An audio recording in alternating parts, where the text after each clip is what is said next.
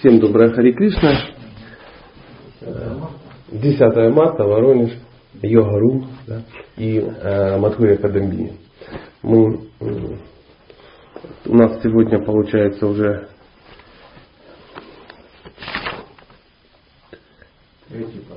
Три, да, мы, мы на самом деле, третий поток сейчас начнется. Третий поток будет называться ступени бхакти. Э, э, э, очищение от скверны материальных качеств. Но по, по честному говоря, мы вчера кое-что не до ну, не дочитали.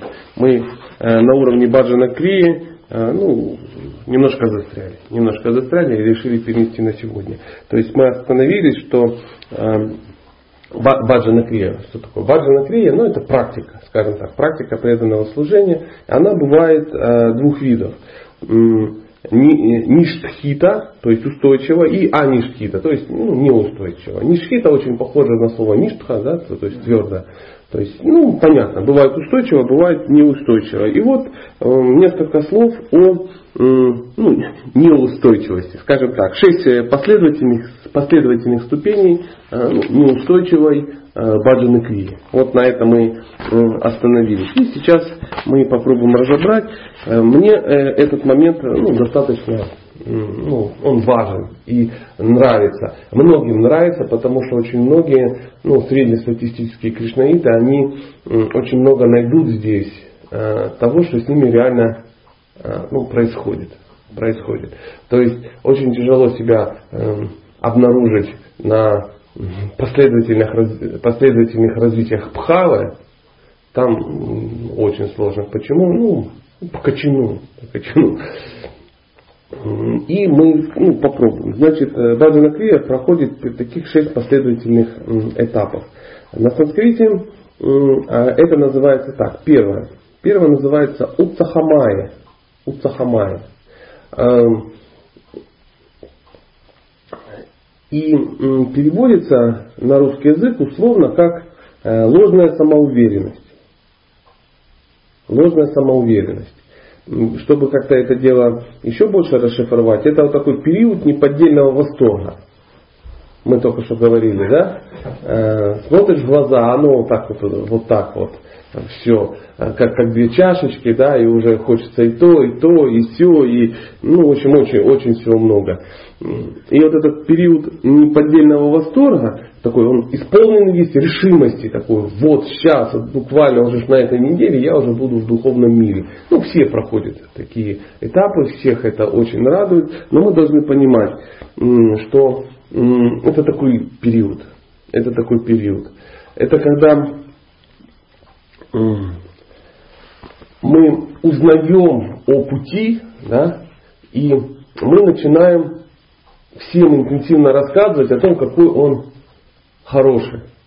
Нам кажется, чем больше мы рассказываем о том, какой классный путь, какой он эффектный, какой он э, радостный, да, то мы сами по нему тоже движемся интенсивно. В этот момент, э, помните, мы вчера говорили о, о, о проповеди, да, то есть Э, и все так интенсивно проповедуют всем, э, выращивают чистых преданных. Но часто бывает, что это просто период ложной самоуверенности. То есть пока у тебя еще самого ничего нет. Как говорят э, мудрецы, что прославлять сладость пути к Богу и ощущать сладость этой, этого пути, это абсолютно разные вещи. Но на данном этапе, на этапе Уцагамайи, ты пока этого еще не чувствуешь. Ну, не понимаешь этой разницы.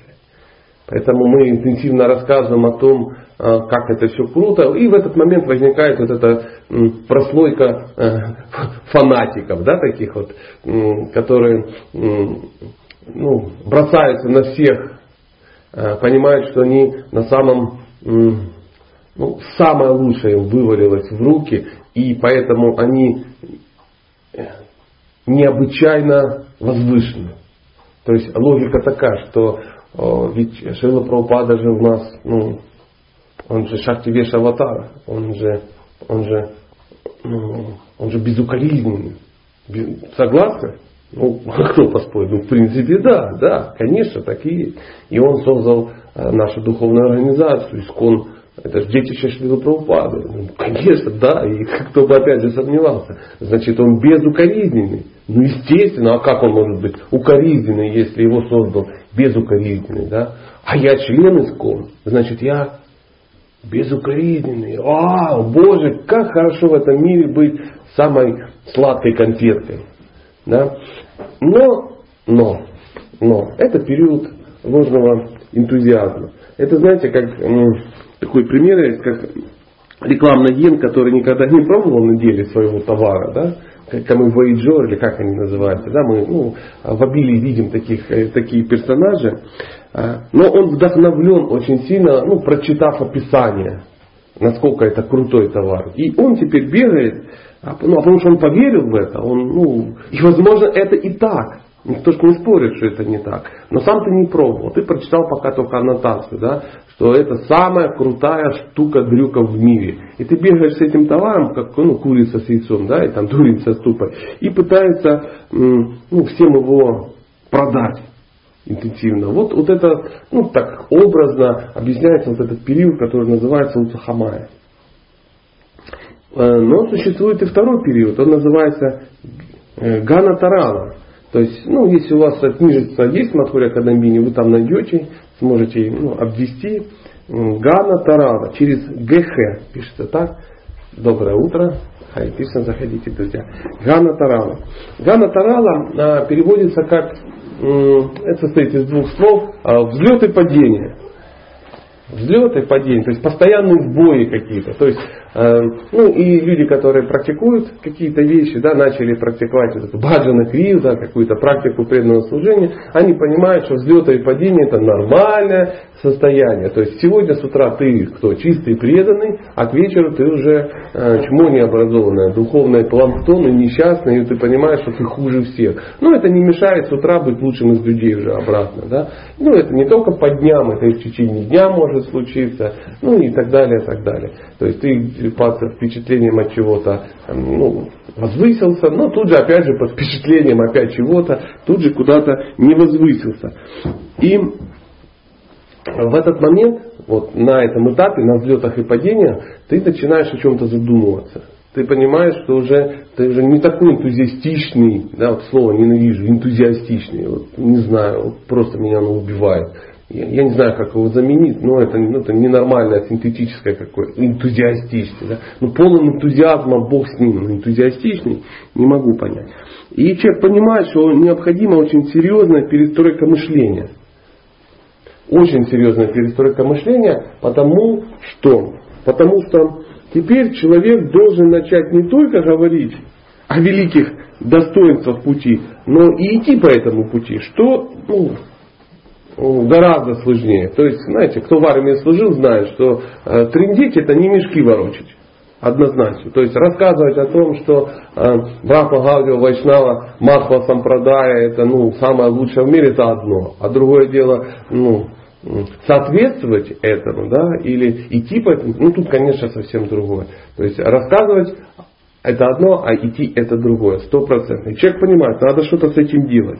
И э, это еще называется такой период замешательства. Человек думает, елки-палки, а что ж такое? А что я перестал двигаться? А ты на самом деле-то никуда не двигался. Ты раньше только говорил о том, что ты двигаешься.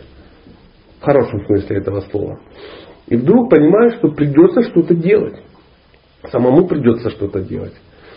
И э, возникает третий период, он называется вьютха викалпа. Это называется подверженность сомнения. Подверженность сомнения. Такие обширные размышления начинаются. А как же? А что же? И тогда человек попадает в такой период, ну, начинается у него такой период принятия грандиозных решений. Вот все, вот сейчас все, сейчас все будет. И все эти решения, они направлены на то, как разрушить все препятствия и победить всех врагов. Потому что мы сразу видим, что у нас куча препятствий, да, много препятствий, много. А врагов еще больше, еще больше врагов, потому что весь мир на тебя ополчился, на тебя родственники ополчились, на тебя ополчились э, окружающие, на тебя ополчились, ну, ну все, все. Кто еще мог ополчиться? Семья на тебя ополчилась, правительство ополчилось, эм, антисектантские какие-то организации ополчились, Дворкин, дай бог ему здоровья, три раза тоже на тебя тоже ополчился, ну и так далее. Эм, эти ополчились, чувства твои тоже на тебя, природа твоя, ну и тому подобное, привычки. И ты понимаешь, ну все, все. И тогда у человека возникает э, мысль, что может человеку мешать в духовной практике. Если человек женат, да, то ему тут же начинает мешать жена. Он понимает. Или наоборот, если это женщина, ей тут же мешает муж, материалист, негодяй, сволочь, алчная, ненасытная скотина. Ну, извините за, э, за цитаты, да, это так из жизни, да, из, консультации. Да. А если жены нету? Нет, мешает отсутствие жены. Конечно, ну как же, у меня не полная семья, мне не о кем заботиться, у нас нету ашрама, мы должны душа в душу, щека в щеку идти, надо срочно найти, потому что ну как же без жены? И человек начинает интенсивно искать себе жену, конечно, а как же без, без жены? Если человек где-то работает на ответственной работе, то ему тут же начинает мешать работа, потому что работа занимает, занимает все. Она не дает мне работу. Надо бросить работу, и тогда что я буду делать? Я буду целый день а, заниматься а, беспримесным, чистым, преданным служением Богу. А Кришна, естественно, будет содержать меня и все мои шесть детей. Это само собой. Но если у тебя нет работы, как же заниматься этим, если нет У, у меня нет экономической основы для духовной практики. Надо срочно найти себе работу. И человек начинает искать работу и пытаться где-то ну, угнездиться. Да? А если и то, и то есть, или того, того нету, человек начинает думать, а как же моя природа? Надо же как-то занять себя ну, в служении, чтобы это соответствовало моей природе. Без природы как же? И хотя ты не понимаешь своей природы, да, никогда ее не понимал и не знал, тут начинаешь ее интенсивно искать. И вместо служения ты ищешь природу, чтоб, которую надо занять. Ну, кто искал природу, кто занимал? Ну, все. Все ищут или будете искать. Никуда вы не денетесь в подводной лодке, потому, -то, потому что в Юдхавикалпа эта штука, это серьезно. Это один из этапов Э, баджанакри, то есть преданного служения. Вьюдхавикалпа это подверженность сомнениям. И, естественно, плавно мы вытекаем из э, подверженности сомнениям следующий такой, четвертый этап, который называется Вишая Сангара. Это называется объявление войны чувствам. То есть человек понимает, что с чувствами надо бороться. Чувства, они противные, про, ну и так далее, мы же все прочитали, где-то услышали, все, мы начинаем бороться с чувствами. Но мы тут понимаем, что у нас огромная неспособность избавиться от привычки наслаждаться всякими внешними объектами. Ну, ну не, нельзя. То есть э, э, кто в отречение сразу ну, метается, да, и он думает, а, я могу спрятаться от объектов чувств куда? Куда-то куда-то, ну, например, вашим где-то спрятаться, я буду сидеть, как мы вчера беседовали, сказать, ну, практика это вашим, вашим сразу. Не, ашам это хорошо, никто же не говорит, ну, я имею в виду брамачари ашам. Но на этом периоде э, человек быстро прозревает и вашими. Он-то думает, что ашам это такой инкубатор по выращиванию а, святых. То есть это такое замкнутое пространство, где некто, некто, прошу учесть, он занимается только тем, что кормит, а, поет, одежду дает и следит за распорядком, чтобы у тебя все было очень хорошо. И ты вашими, а, такой, э, ну, как птаха Божья, э, находишься, и там, естественно, будет все очень-очень хорошо. Очень хорошо. Ты будешь утром просыпаться и думать о Кришне. И целый день о нем думать. Повторять мантру и плакать. А как только наплакался, на повторяв мантры, ты берешь, садишься за гармошечку и плачешь уже от баджина. Да? Как только баджины закончились, ты идешь э, кушать, потому что некто уже это приготовит. Да? И м- плачешь от просада. Потом ты плачешь после того, как ты наелся просада. Ну, естественно, а как иначе. И, и все очень хорошо, и жизнь идет, и ты куда-то прогрессируешь. Потому что это место, это уже вайкунха, там нет страданий. Но это э, легкомысленное предположение. Легкомысленное. Ашам Брамачари это жесткая штука. Это такой, знаете, есть душ, который э, ну, водой омывает, да? А знаете, есть такая пескоструйка, которая омывает чем? Песком, да, это она же ржавчину снимает, да, с железа. Вот ашрам Брамачари, это вот пескоструйка такая, которая не просто тебя омоет, она тебя очистит на 6 сантиметров, всю ржавчину смоет, ну, чистит. Ну и, а человек-то думает, что вот сейчас будет, ну, все очень хорошо, отличение пришло, ну и тому подобное. Так не бывает. Так не бывает. Так не бывает. Это человек начинает бороться с чувствами своими, они же, они же давят, да, и там есть два пути. Первый человек начинает, это называется система хомутиков, да, он на тонкие чакры на свои одевает хомутики в надежде, что теперь ну, он все передавил и все. И теперь чувства не будут э, его беспокоить. Черепашка втянул это. Ну это легко сказать, но очень сложно сделать. Потому что то же вожделение, о котором все, ну, все знают и все с ним борются, это преобразованная, трансформированная что? Любовь к Богу. Это энергия Богу. То есть любовь к Богу, направленная на, не на Бога, называется кама, вожделение. И это, это энергия, это божественная энергия.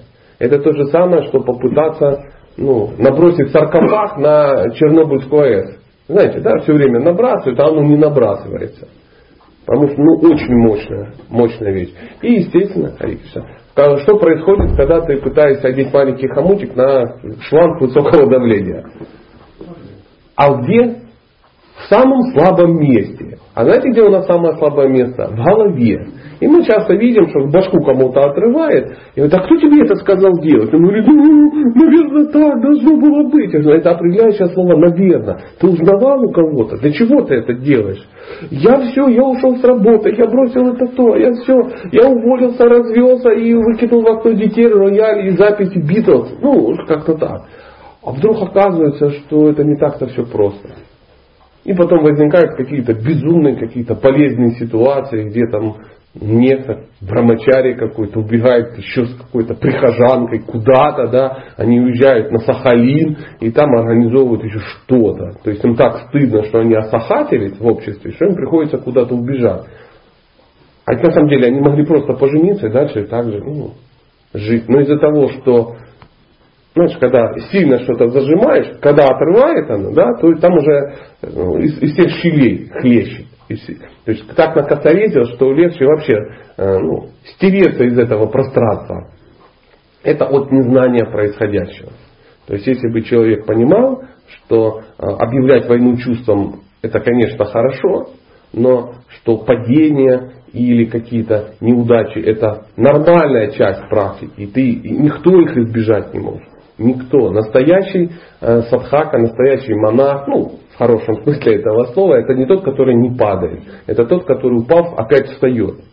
И это прописано ачарями миллионы лет назад, что э, взлеты и падения это нормально. А, а объявление войны чувством это нормально, все объявляли. И все сахатились, объявив. Можно, конечно, выйти с шашкой на эту самую танковую дивизию вербахта какую-то, да, там, и сказать, а, я объявляю вам войну.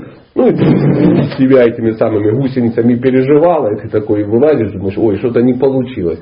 Я, наверное, плохой. Да ты не плохой, просто ну, такая ситуация. Это, это так. И, да, да. Давай сейчас еще два этих самых, и мы сразу перейдем. Это называется Вишая Сангра.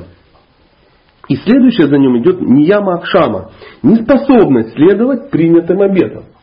В этот момент э, садхака начинает интенсивно что делать? Э, давать себе обеты. То есть вставать э, в час в час. Потому что, э, ну а когда еще вставать? Потому что ты знаешь, что крутые э, встают в 4. Да? А, а если я буду вставать в три, то значит я круче, чем крутые. То смотришь, кто-то в три встает. О, значит надо вставать в два, значит я в два раза круче, чем крутые. Ну и в итоге ты встаешь в час, э, зомбишь, да, какое-то время достаточно долго. Потом ты уже начинаешь засыпать везде, во всех маршрутках, на всех лекциях. То есть ты вареная скильда такая получается. Вот это все. Но все еще хочется быть самым великим, а самым великим не получается быть по причине того, что ты не самый великий. И вдруг через какое-то время выясняется, что не надо вставать в час. Не надо вставать. И никто это не говорил, тебя никто не просил. Тебя просил об этом только твой ум, твое ложное эго и гордость быть круче всех. То есть ты в мире хотел быть круче всех крутых, и теперь пришел, посмотрел, а хочется быть круче всех крутых крутых. И все. Вот и вся ситуация. Это прописали давно, дорогие друзья. Это надо чудесно понимать. И ты не только вставать не сможешь, ты можешь принять э, какие-то другие обеты. Потому что ну, следовать эм, э, регулирующим принципам обязательно. Я буду сегодняшний дня всем следовать. И ты следуешь четыре с половиной дня. Да. А потом э, тихонечко со шкафа достаешь коробочку шоколадных конфет, тихонечко их съедаешь тебе стыдно, ну что ты сделаешь, а, а потом бежишь кому-то и рассказываешь о том, что совершилось очередное падение. Очередное падение. Или молодой не парень, тоже он принял а, обед целебата, да, и вот он четыре дня целебат этот э, держит, держит, следует, следует, а потом ну, куда-то пропадает из храма и утром возвращается с заплетенной в косичку шикой. Э, что является принцип, признаком того, что э, вряд ли он провел это время за чтением э, книг Ачарьев. Потому что заплести самому себе шику в косичку невозможно. Ну, у кого она есть или кто пробовал, понимаешь, что какая-то савадати в порыве благодарности украсила объект своего вожделения, заплетенная в косичку шика. Ну вот, приблизительно так бывает. И он приходит, грустит, страдает и тому говорит, а, я пал, пал, пал, а сейчас что ты хотел? Это энергия Бога. Вставай, пошли дальше. Он, иди мой сковородкой, очищай сердце. И он идет, очищает и грустит. И тому И ну, а почему так? Потому что это нормально, ничего ты с этим не сделаешь.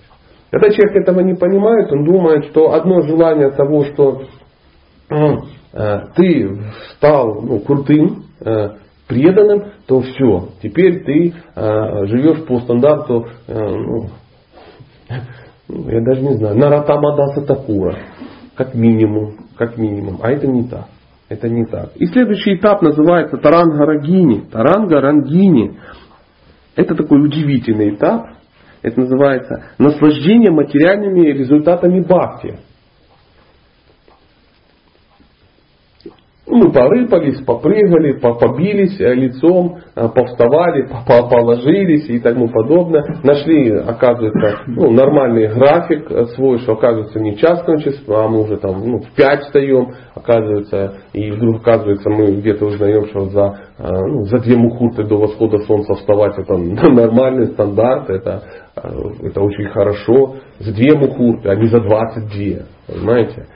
И вдруг человек понимает, что вот как-то так знание приходит, он успокаивается, начинает практиковать, спокойненько движется, тише едет, шире морда, основной закон искон, и он тихонечко-тихонечко движется в правильном направлении. И занимаясь практикой преданного служения, вдруг возникает, что появляются материальные результаты бхакти. То есть, а какие? Как вы? А какие? Ну, пока нет никаких результатов в бхакти, тем более материале, то кажется, что ну, я ими и не воспользуюсь. Но материальные результаты такие, что э, она называется очень интересно. Они еще называются бхактютха. То есть, э, смотрите, сейчас вам расскажу. Значит, это стадия, на которой э, трансценденталист, да, ну, начинающий, практикующий, почувствовав первые капли сладости, может начать мнить себя очень возвышенным и чистым, и потому имеющий право принимать почтение других людей. Такая ошибка приводит к тому, что его росток заглушается стремительно растущими сорняками аппарата. Они называются лобха, пуджа и практишка. Это материальные результаты бхакти. То есть человек, который э, ну, занимается э, духовной практикой, он может э, Ловко это стремление получить материальную выгоду. То есть, ну, например, ты что-то делаешь, и, э, а люди вокруг говорят, боже, как хорошо, а можно я э, пожертвую на миссию Санкирта на 10 тысяч долларов? Он говорит, Конечно, на миссию Санкиртаны надо пожертвовать 10 тысяч долларов, конечно. Им приносят благодарный а, клиент 10 тысяч. Клиент, в данном случае я не случайно выбираю это слово. То есть в данный момент он клиент. Он приносит ему денежки, человек берет, на них смотрит, понимает, он никогда не видел. 10 тысяч долларов, смотрит и говорит, Боже, надо как-то занять служение Кришны, смотрит по сторонам, понимает, что вокруг одни негодяи, и сейчас если он сдаст их в кассу храма, то наверняка их используют не по назначению, наверняка сделают что-то очень ненужное, надо, а надо купить машину на служение санкиртами, например. А как же ты ее купишь? И вот он ходит, волнуется, и начинаются какие-то вот беспокойства да, по этому поводу. И в итоге э, выясняется, что он дает кому-то денежки, чтобы он их спрятал, чтобы они там полежали, да, а в залог берет какой-то автобусик, а тот, у которого э, э, денежки, чтобы полежали, он купил на них мерседесик, ну, на всякий случай. И все, и все, и все как бы рады. И какой-то автобусик, и какой-то мерседес, и детишки вроде при делах. Да. Но это о чем говорит? Человек повелся на... Он подумал, что это ему дали. Это не ему дали. Это на миссию... Это человек пожертвовал в храм. Понимаете? Надо... Вот. И он понимает, что только он знает как. И потом через какое-то время приходит, ну, жертвуешь и говорит, а как вы использовали? Он говорит, ну, как-то так, неудачно. Знаете? И такие случаи бывают. Почему? Потому что человек ну, не разбирается, не понимает. Он думает, что а, то, что к нему приходит, это к нему приходит. Либо это может быть а, пуджа, выполнение служения а, с целью получить уважение окружающих. Ну, если тебе не приходит денежки, что самая грубая форма, да, то к тебе приходит Боже, вы посмотрите, какой. Ой, все время повторяет. Ух ты, молодец, наверное, он чистый преданный. Да, конечно. Не, ну что вы, это не я, это все мой духовный учитель. Не надо, не надо, не надо останавливаться. Продолжайте, продолжайте. И такой, Ари Криш. И ты уже да, мантры повторяешь только в, в людных местах и ты уже с ровной спинкой, и гладкий, еще и слеза иногда течет, если понимаете, ну течет же, ну смотрите, ну ручей, не меньше, не меньше, как-то так. И все говорят, что и ты радуйся. А потом, когда пуджа, и ты это самое, и пуджа идет, но обязательно при открытых этих самых таких занавесей, и чтобы все видели. Ты так чувствуешь сам так в отражение, смотришь, и боже, ну как, как хорош, да? Хорош, хорош. И, все это, и, и это приходит. Это приходит. Это приходит. Или 7 тысяч человек кричат «Джай! Слава поварам Искон!» Понимаешь, Боже, это ты повар Искон, это ты накормил 7 тысяч человек. И ты стоишь, понимаешь, ну давайте, давайте, да. А потом думаешь, Боже мой, в жизни туда больше не приду. И потом на фестивалях люди, которые поняли, что это такое, приглашается на сцену такой-то дас. Нету даса. Приглашается друг, и там, короче, только 18 уже какой-то, ну, по счету, даст, ну, уже, может, и не столько великий, который еще ни разу на сцену не поднимался и не купался в лучах славы, такой, думает, а где все остальные великие, что-то неясно, куда дели, почему не выходят? Вышел, искупался, потом пришел, думает, о нет, все, все, спасибо, я почувствовал, какой я великий. Поэтому как на фестивалях делать? За великими датами уже бегать просто фотоаппаратчик, да, фотограф. Их фотографируют, потому что они не придут. И потом уже просто показывают фотографии людей, которые не придут. Понимаете? Почему? Не из-за того, что они скромные, потому что они понимают, что они начинают ну, я, это приятно. Но ну, одно дело, когда там три коллеги закричали э, «Вся слава тебе, великому ужасному», а тут раз, и ты думаешь, боже, это, ну, это, это такое бывает. Либо протишка, да, это называется, это не просто, когда ты, ну, чтобы получить уважение окружающим, это протишка, когда человек стремится к славе. К славе, а вы знаете, слава эта штука очень серьезная. Понятно, у нас с вами ее нету, это одно дело. А другое дело, когда ну, ты куда не залезешь, а там везде ты. Самый главный, самый умный. Вот он, фотография. А вот. Да, да, да. Ну, ты, ты, одно дело уважение, слава. Ну, нам, людям, у которых нет ни уважения, ни славы, нам не отличить. Понимаете? Понимаешь, твое уважение ко мне и а, слава, ну я не знаю, Филиппа Киркорова немножко разные вещи по, по масштабности. То есть тут человек только э, к уважению, слава это другое. другое. И э, Дело в том, что еще пуджа это пуджа как переводится? Служение. Еще. То есть человек не просто, ну, слава это когда ты ну, известен на всех трех мирах, а пуджа, когда ты хочешь, чтобы тебе уже служили. Может, ты достоин этого. Ну, водичку где-то поднесли, там еще что-то сделали, куда-то довезли, что-то подарили, что-то помассажировали, что-то это самое, ну и так далее, и так далее. И ты сидишь думаешь, ну конечно, ну а кто еще? Ну, друзья, а кто? Ну давайте посмотрим правде в глаза. А ясное дело. Конечно, конечно. И кажется, что ну, это не о нас. Друзья, это о нас. Это о нас. Потому что мудрецы написали, Таран Гарангини, дорогие друзья, существует. И Лобха, Пуджа и Пратишха, она появится. Она появится. А почему ты так себя чувствуешь? Потому что ты чувствуешь себя Богом. Когда ты начинаешь заниматься, тебе кажется, что ну, ты самый падший, самый падший, и хотя, да, определяющее слово падший, э, потому что у тебя нет никаких достоинств, поэтому ты говоришь, что ты самый падший. Но если вдруг у тебя появляются какие-то достоинства, ты уже не будешь самым падшим. И отвалится слово не самый, а отвалится слово падший. А потом ты уже к самому начинаешь прицеплять что-то. Дело в том, что человек, который начинает заниматься служением, он становится очень привлекательным для других людей. И, и, и очень есть соблазн этим воспользоваться. Чем он привлекательный? Я даже не хочу говорить на людях.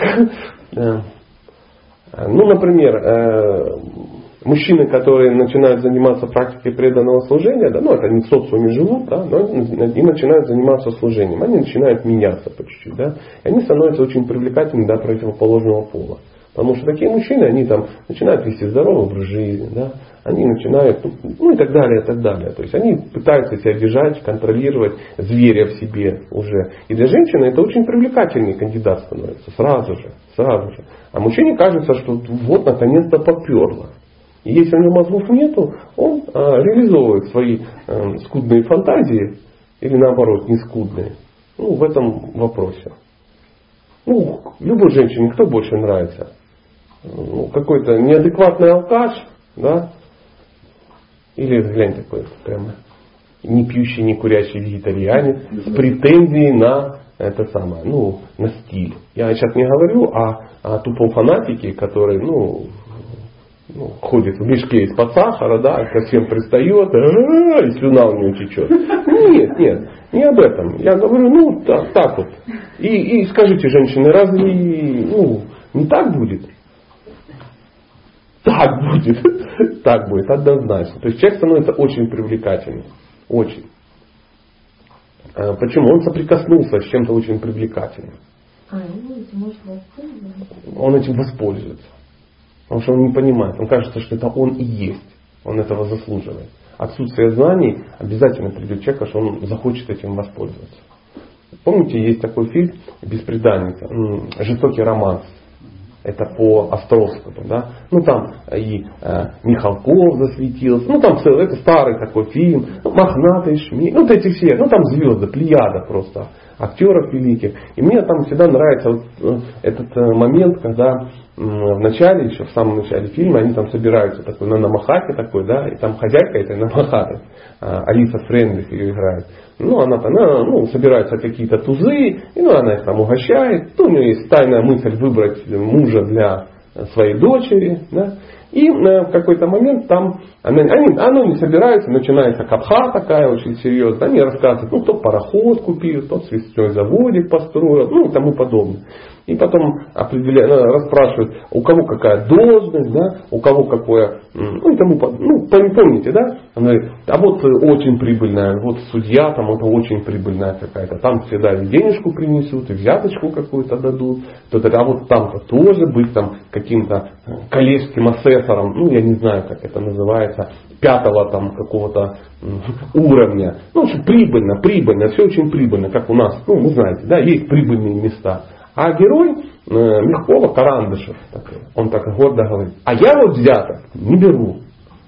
Она ему говорит, о, велико ли, велика ли заслуга не брать, коли тебе их не дают. Ты там преподавателем в школе работаешь, в младших классах. Что ты там получишь? Карандаши у детей это, воровать будешь. И он так, он хотел, ну, показать, что вот он, он лучше, лучше. Он, ну, надо же как-то было возвыситься над этими несчастными, которые берут взятки. А женщина вот сразу вычислила. Их не берешь, потому что тебе их просто никто не дает. И говорит, если бы тебе давали, и ты не брал, вот это было бы достижение. Поэтому мы сейчас все сидим, и нам кажется, ну, ну это не о нас. Это не о нас. Мы, ну, мы на это не поведемся. У нас этого нет. Просто этого нет. Да. Это проверка, да? Однозначно. То есть это не проверка. Ты просто к зеркалу подходишь. Это не то, что Кришна сидит и тебя проверяет, сейчас я этим людям объясню. Нет, нет, просто ты э, ну, э, никчемное живое существо, да, и тебе кажется, что ну, у тебя этого не будет. Какая гордость, какая, какая пуджа, какая слава. Да нет, это не обо мне. Ну, ты тихонечко подходишь к зеркалу. Ну, он тебя подводит к зеркалу, ты видишь, а, ты уже залез, ты уже машешь руками, ты уже... И тебе нравится это. Поверь, это очень приятно. Очень приятно. И говорится, что слава, да, это, это сексуальное наслаждение. Очень серьезное сексуальное наслаждение. Говорят, круче, чем ну, обычно. Говорят, я сам-то не знаю, но говорят, что круче, чем обыкновенный секс, грубый. Да, как тогда, ну, то есть получается, что когда человек занимается служением, да, то он а, вы привлекательным, Да. да? То есть, ну там, возможно, к нему и слава, Мгм. все. Но когда он занимается служением, то есть он становится привлекательным от того, что он делает правильные какие-то Да, вещи. да. А почему тогда, если он занимается служением, то он как бы деградирует, получается? Он не всегда деградирует. Он если это поймет, да, если вот мы сейчас вот прочитали, узнали, и в какой-то момент, в какой-то момент ты себя поймаешь на мысли, на это. Ну, ты сидишь, поешь перед десятью человеками, и все в экстазе. Боже, ты такая певица. Ну, 10 человек сказали, Господи, ну, наверняка они решили мне, ну, просто делать приятно, что они у меня в доме. Ну, слава про упасть. Ну, все, ну да, слава. И все, и ты вроде как успокоилась, да. Но если ты будешь продолжать это делать, в какой-то момент ты будешь петь на сцене э, фестиваля Бхакти Сангама. И все будут сидеть и плакать. И ты думаешь, боже, я слезу из людей выбиваю. Я, это, это круто, а это что-то в этом есть. И все будут говорить, боже, и будут приходить и говорить, Тань, возьми ученики. Возьми ученики, покажи как, как ты это делаешь. Чувствуется все равно а, какая энергия, энергия вот именно ра- расслабиться и Конечно. другая. А. Возможно, да. на ретрите там были не совсем другие а, реализация того, как выступают преданные, как выступают непреданные. Хотя непреданные делают это гораздо лучше, чем преданные, но почему-то именно... Мы сейчас немножко о разном говорим. Мы говорим э, не о том, что преданные делают это по-другому. Эффекта все равно приходит.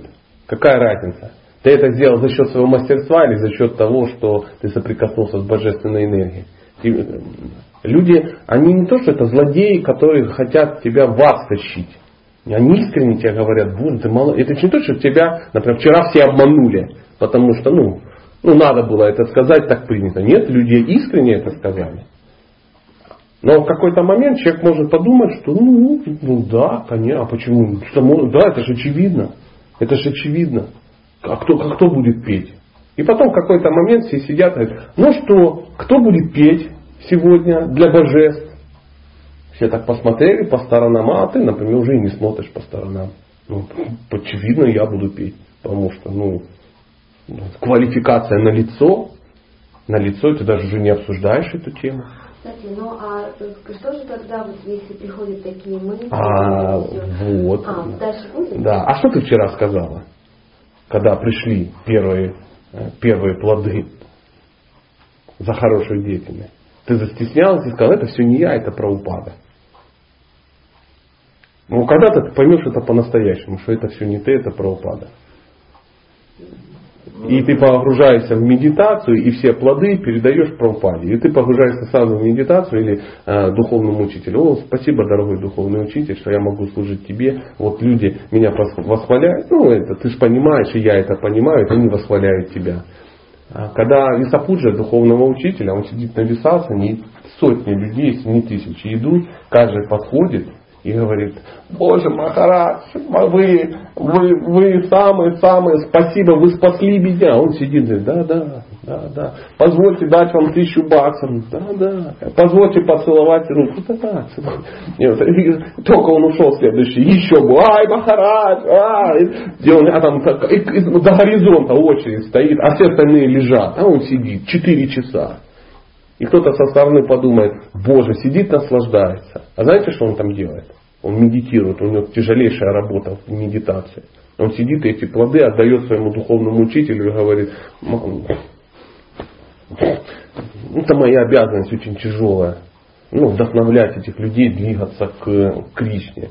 Мне это ничего не надо. И это не значит, что он потом пойдет, э, денежки расфасует, пачки такие по 10 штук баксов переложит, и придет такой секретарь откормленный, но он туда сложит в кейс и отвезет это все э, в сейф, в Швейцарию. А потом у него домик там на Бали. Да, и потом после а, а, тура да, проповеднического он такой сидит, э, ну, кокос такой, да, там что-то такое полуалкогольное, не тяжелое, вегетарианское, ну, какие-то севадаси танцуют и шеста, и он дальше наслаждается жизнью, потому что денежки позволяют. Нет. А кто-то так сделает. Он поймет, что это, ну а чего, смотри, people-то хавает, это я утрирую, но ну, маленькие, да, а представляете, что большие. И чем большому кораблю большая торпеда. Так говорят. Чем крупнее человек, тем больше к нему приходит. Это получается, что лучше в наше общество не высовываться, да? Чтобы... Нет, это неправильно. Ну а как тогда? Я вот не пойму. Да. Надо понимать, как надо пороть себя. Нужно что? Что, значит, нужно как-то молиться, нужно молиться каждому учителю. Конечно. Ты просто должен понимать, что это, ну, это не твоя заслуга. Это вот, например, как э, в семье очень похоже. Да? А мужчина э, добивается какого-то успеха в обществе. Да? И он приходит домой и ждет от жены, э, например, ну, похвалу и поклонение, потому что он ей деньги приносит, а она отца сидит дома, просто картошку жарит. И так поступает человек, который ну, попал под влияние, который находится в семейной тарангарангине, так называемой. А мудрый человек понимает, что успех, который меня преследует в обществе, зависит напрямую от, ну, это результат, от благочестия моей жены, которая сидит дома и ничего не делает. Но ее благочестие таково, что я могу это сделать. И как только она уходит, ну, у тебя все рушится. И скажется, мне повезло, сатурианский период и тому подобное. А просто благочестие ушло из твоего дома. Что у тебя нет этого благочестия. Ты почтальон, который несет от почты до жены, образно. Так же и здесь. Мы, у нас нет благочестия. Мы просто берем от э, Кришны и несем до, до других преданных. И нам кричат, ты самый великий почтальон. Ты же, да, да, да, я знаю. Я знаю. Я еще в 2001 году прошел вот это. Что я, я в курсе, я знаю, кто я, дорогие друзья. Не, не беспокойтесь. Вы, вы, вы лучший, самый лучший из людей. Да, да, в курсе, в курсе. Да, лечился в кожно-венерическом диспансере четыре раза. Я знаю, кто я на самом деле. И вот этот человек, просто понимая реальность какую, он тогда уже не берет результаты на себя. Он их отда... Это серьезная медитация. А, смотри, чувствуете, тема-то наша, это тебе не переход от пхавы к преме. Надо понять, что все эти энергии кому принадлежат. Конечно, конечно, конечно. Конечно. То есть ты решил Бога занять в служении себе. Конечно. Раньше ты хотел то же самое. Ты хотел то же самое. Ты хотел прославиться, прославиться в этом в обществе, чтобы обладать деньгами общества, женщинами общества. А тут ничего не изменилось. Наоборот. Все. Это кому как повезло обусловиться. Кому как повезло обусловиться. У кого какая чакра крутится сильнее. Но э, и то, и другое. Сказано противоположным полом, чтобы женщины не выпали за нашу беседу. А здесь то же самое, тоже общество. То есть ты это делаешь, и потом понимаешь, этим можно наслаждаться. И люди начинают этим наслаждаться. А потом смотрят, а что, как это могло быть? Да вот так. Это сильная энергия. Вот такая вот ситуация. И мы должны это знать. И чем раньше мы об этом узнаем, просто для чего? Помните, мы говорили, что без этого никак. А ты, если ты не знаешь, что это нормально, то есть в какой-то момент, либо ты испугаешься чего-то, да, например, придут какие-то трудности, а ты испугался. Это практик, зачем оно нужно мне? Я хотел чего-то другого. Или наоборот, придет какой-то ну, бонус такой, который ты не можешь потянуть. Ты думаешь, ну елки-палки, ничего себе, это я такой крутой. Как иногда какие-то человек занимается, распространяет книги, да, ему столько жертв, он столько их распространяет, и он потом сидит и думает, что я дебил, я деньги отдаю в храм на какую-то стройку, я их несу в храм, а мне даже в Индию меня не отправляют. Он говорит, нафиг оно мне надо. Он идет из храма и начинает торговать чем-то картинами, колготками, чайниками или э, алюминием. Он ну, навык прямых продаж уже обучился, да? Зачем я буду с этими гоблинами делиться? И потом через какой-то момент он ездит на машине, но не в храм. А как все произошло? Кришна говорит, ты, ты, ты думаешь, это ты? Ну, хорошо, на, попробуй сам. И человек на своем благо, прокатывает свое благочестие там, на, на Майбахе, например, в пивбаре. Потом сидит и думает. А потом Кришна ему говорит, ну что, наигрался? А ну подойди. Стаечка за испуг. Такой, ему такой, а и потом приползают какие-то представители, да, вот он говорит, ой, ой, что, наигрался, наигрался, ну давай, иди он, помой казанчик, почисти сердце. И вот такая ситуация. Да. Давай мы сейчас чуть-чуть двинемся, не объяснять, все понятно, а, потому что я боюсь, что мы как бы застрянем. И... Ну а ты вопросики свои зафиксируй. У нас есть пока время, давайте попробуем. Значит, мы добрались до третьего потока нектара, который называется очищение от скверны материального качества. И как это на санскрите называется? Анарха-неврити. Это стадия освобождения от материальных качеств. Маткури Кадамини это 51-77 страница будет в нашей книжице. Поэтому э, мы сейчас с вами познакомимся с таким термином, который называется анарки. Что такое анарка?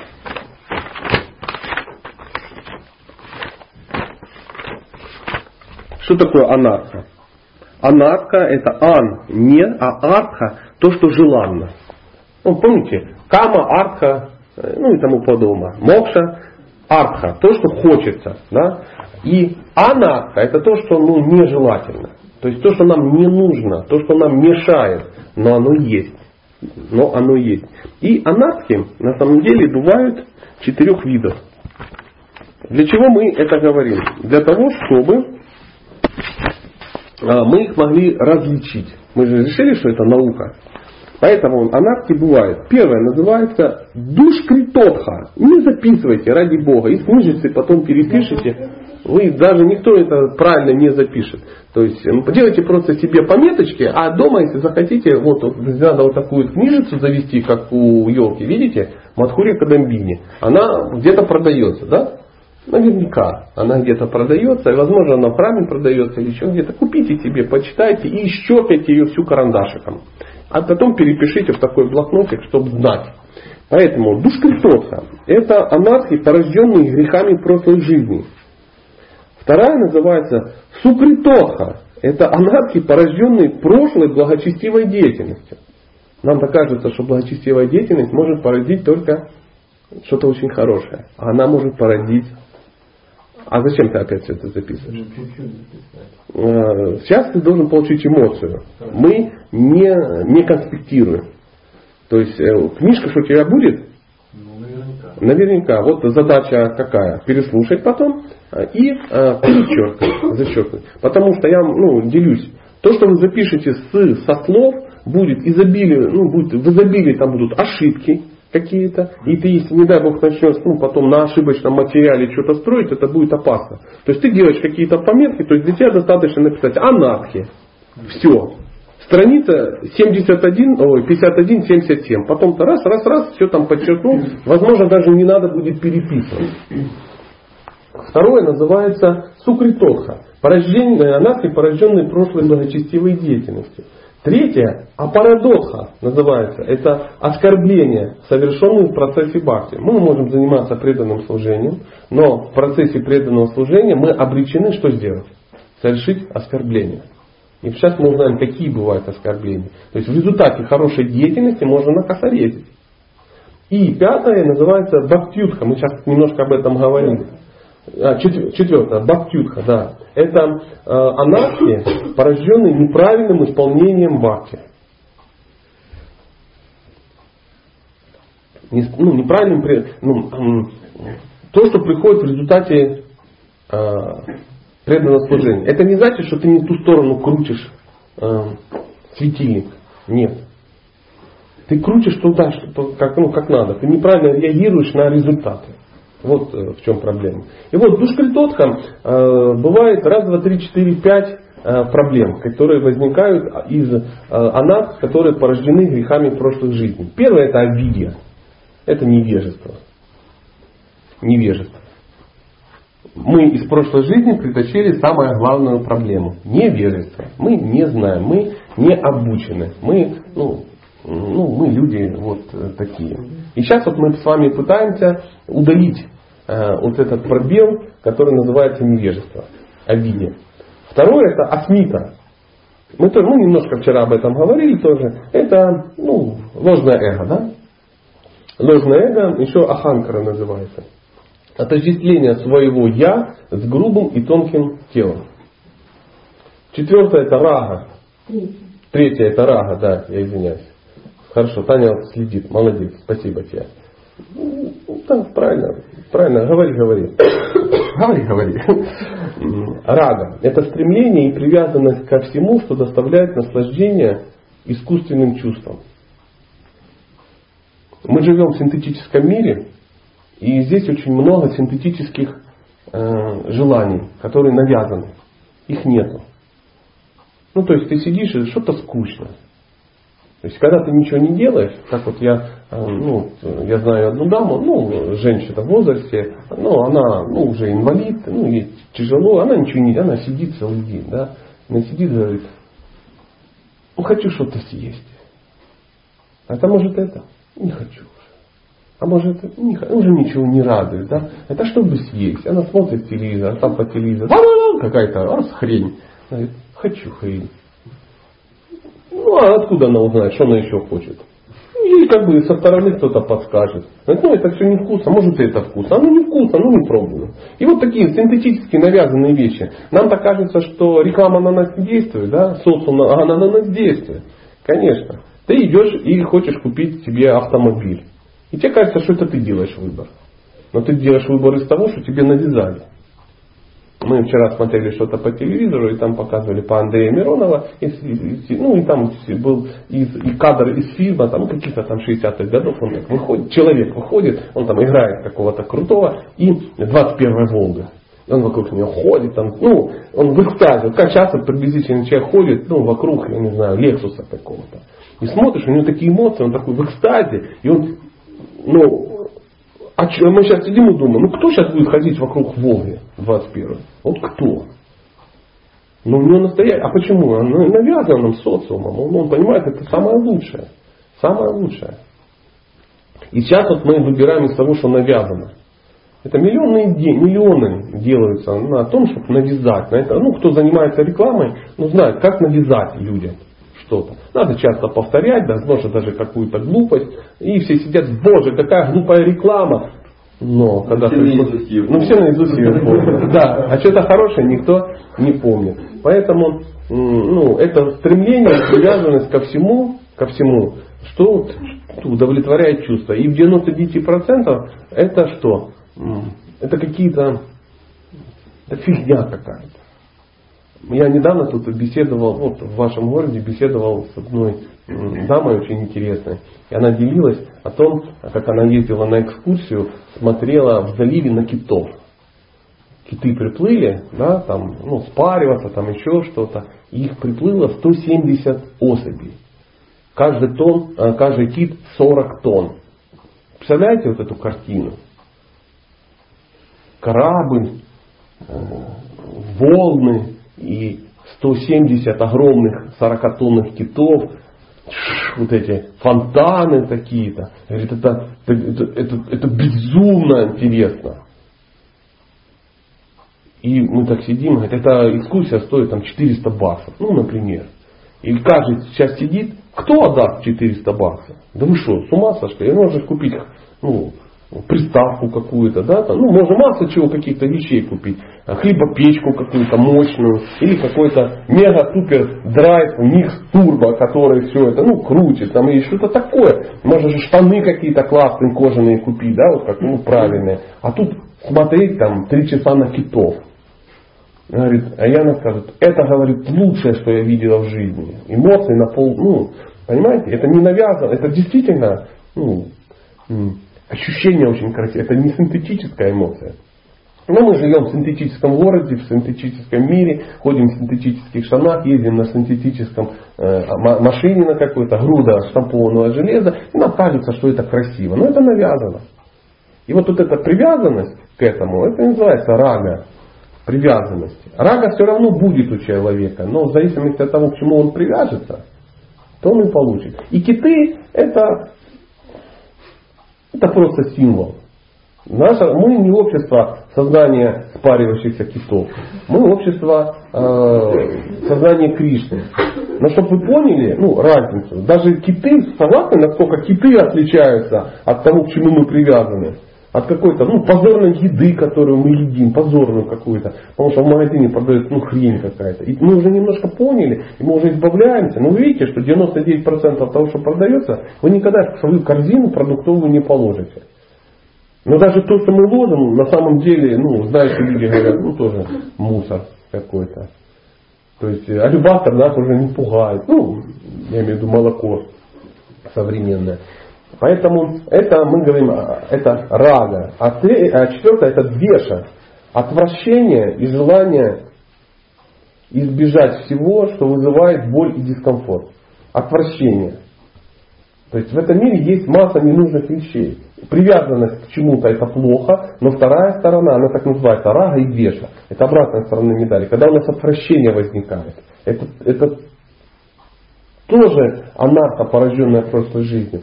Ну, у нас желание избежать всего, что э, боль вызывает. Мы в этом мире стараемся что сделать? Проблемы, что делать с проблемами? Мы либо пытаемся их избежать, а если они произошли, проблемы, мы пытаемся их что сделать? Решить. А знаете, в чем секрет, в чем подвох? Нужно делать ни то, ни другое. Не избегать их и не решать. Нужно понять, почему они произошли. Вот подумайте, это очень глубокая сейчас мысль синтезировалась у нас. К нам приходят проблемы не только для того, чтобы мы их решили, либо от них прятали. Мы должны понять, почему они к нам пришли. Вы сейчас о всех проблемах? О всех. Любая ситуация, проблема, которая приходит, это тебе урок определенный. И ты должен понять, почему она к тебе пришла. Ну, смотри, мы это... А решать ее надо или нет? Решение проблемы без понимания, почему она пришла, пустая трата времени. Вот сейчас смотри, мы общество симптоматиков. Вот, например, у тебя заболело, у тебя температура тела поднялась. Да? Это проблема пришла? Проблема. А что делает современный человек с температурой тела? Что надо сделать? Ну, надо решить проблему. Но многие сбивают таблетку. Мы сейчас говорим не о том, как ты хорошо делаешь. Мы говорим о среднестатистическом человеке. Сейчас ну, играешь роль такого. Что делает человек, когда у него он решает проблему? Ему надо убрать это. Но правильный человек что делает? Начинает искать симптомы. Он должен... Симптомы видно, он ищет причины, почему это произошло. И он понимает, температура потому, что я в трусах сижу на балконе зимой. Понимаете? И вот надо убрать эту проблему. То есть нужно что понять? Ко мне пришла эта проблема, потому что я там сижу. Понятно, может быть избить что надо и полечить и тому подобное. Но убрать надо проблему. Перестать зимой в трусах сидеть на балконе по два часа курить папиросы. Вот и все. Вот так же у нас весь мир, ну, наша жизнь, она состоит из таких уроков. Нам иногда кажется, к нам проблемы, проблемы приходят, чтобы мы с достоинством их решили. А если ты не можешь найти источник этой проблемы? Это потому что пункт А. Невежество. Надо узнавать, почему это происходит. И вот мудрый человек это тот, который видит, почему это произошло, а не как это решать. Как это решать, весь мир сейчас занят тем, как решать проблемы. И они вообще не, они бесконечны. Как только ты решил одну проблему, пришла другая. Правда же? Поэтому мудрец это тот, который смотрит и говорит, перестань сидеть на балконе. А если сам не можешь, нужно обратиться к тому? Как правило, не можешь. Ну не, не мудрец. Ну, так это так да, да, это ж мир так устроен, что мы не мудрецы. Нам надо обратиться к мудрецам. То есть, в принципе, любой источник любой проблемы можно найти, если Он есть. Он есть. Есть, есть, конечно. И найти, конечно, можно. Ну да, да. Пойми, тебе бы эта проблема и не пришла. Это же не случайно она к тебе приходит. Она к тебе приходит для того, чтобы ты нашел источник, от него избавился. Ну, например, ты сидишь и э, это самое, тебя ну, беспокоит вожделение. Очень серьезно. Даже на физическом уровне. Ты уже смотришь по сторонам, глаза красные, и ты думаешь, господи, как бы это все сделать. И э, человек, он пытается что сделать? Он пытается, ну, глупый человек, он пытается убрать симптомы. Ну, не знаю, э, в ледяную воду макает, да, чтобы, ну, я не знаю, как он что-то это делает, э, бегает, отжимается от пола и тому подобное, чтобы оно ушло. Но ведь проблема-то не в этом. Проблема-то в другом. Ты созерцаешь объекты наслаждения. То есть ты просто, ну, ты, у тебя глаза смотрят всякую ерунду. И чтобы это не приходило, мало научиться отжиматься и макать ну, в лунку. Да? Надо перестать смотреть? Да, надо перестать смотреть, из-за чего это происходит. И эти мудрецы описывают в Бхагавадгите. Сам Кришна, главный мудрец, говорит, что созерцание объектов наслаждения приводит к вожделению. Но не знающий человек, он продолжает созерцать объекты наслаждения и борется с ними завязывает колпину посильнее, все это, он терпит, он даже кричит, все женщины гадости, они сволочи, я их все ненавижу, они, они пришли из ада, чтобы меня сточить темный колодец себе и до жизни, и поэтому надо уйти от этого и не видеть их, или сидеть и медитировать, какие они, и как они к туалет ходят. человек, надо было просто да. глаза. Нет, надо просто в момент, когда все в храме кланяются, да, глазки не поднимать и не смотреть, как Сари у них красиво облегает сзади. Понимаешь? Надо поменьше общаться, надо, не надо набирать себе учениц молодых, симпатичных, подкурируемых, которым ты рассказываешь о Кришне. А как проверить, правильно ли ты источник нашел проблемы? Если неправильно, он еще раз придет. Ага. День сурка, пересмотри. Там. То есть пока ты найдешь, пока, поэтому наша жизнь это а, найти ну, правильные источники. Мы должны найти правильные источники. И порешать эти все вопросы. И тогда ты спокойно. И тогда это становится мудрец, которого этого не касается. Его что не касается?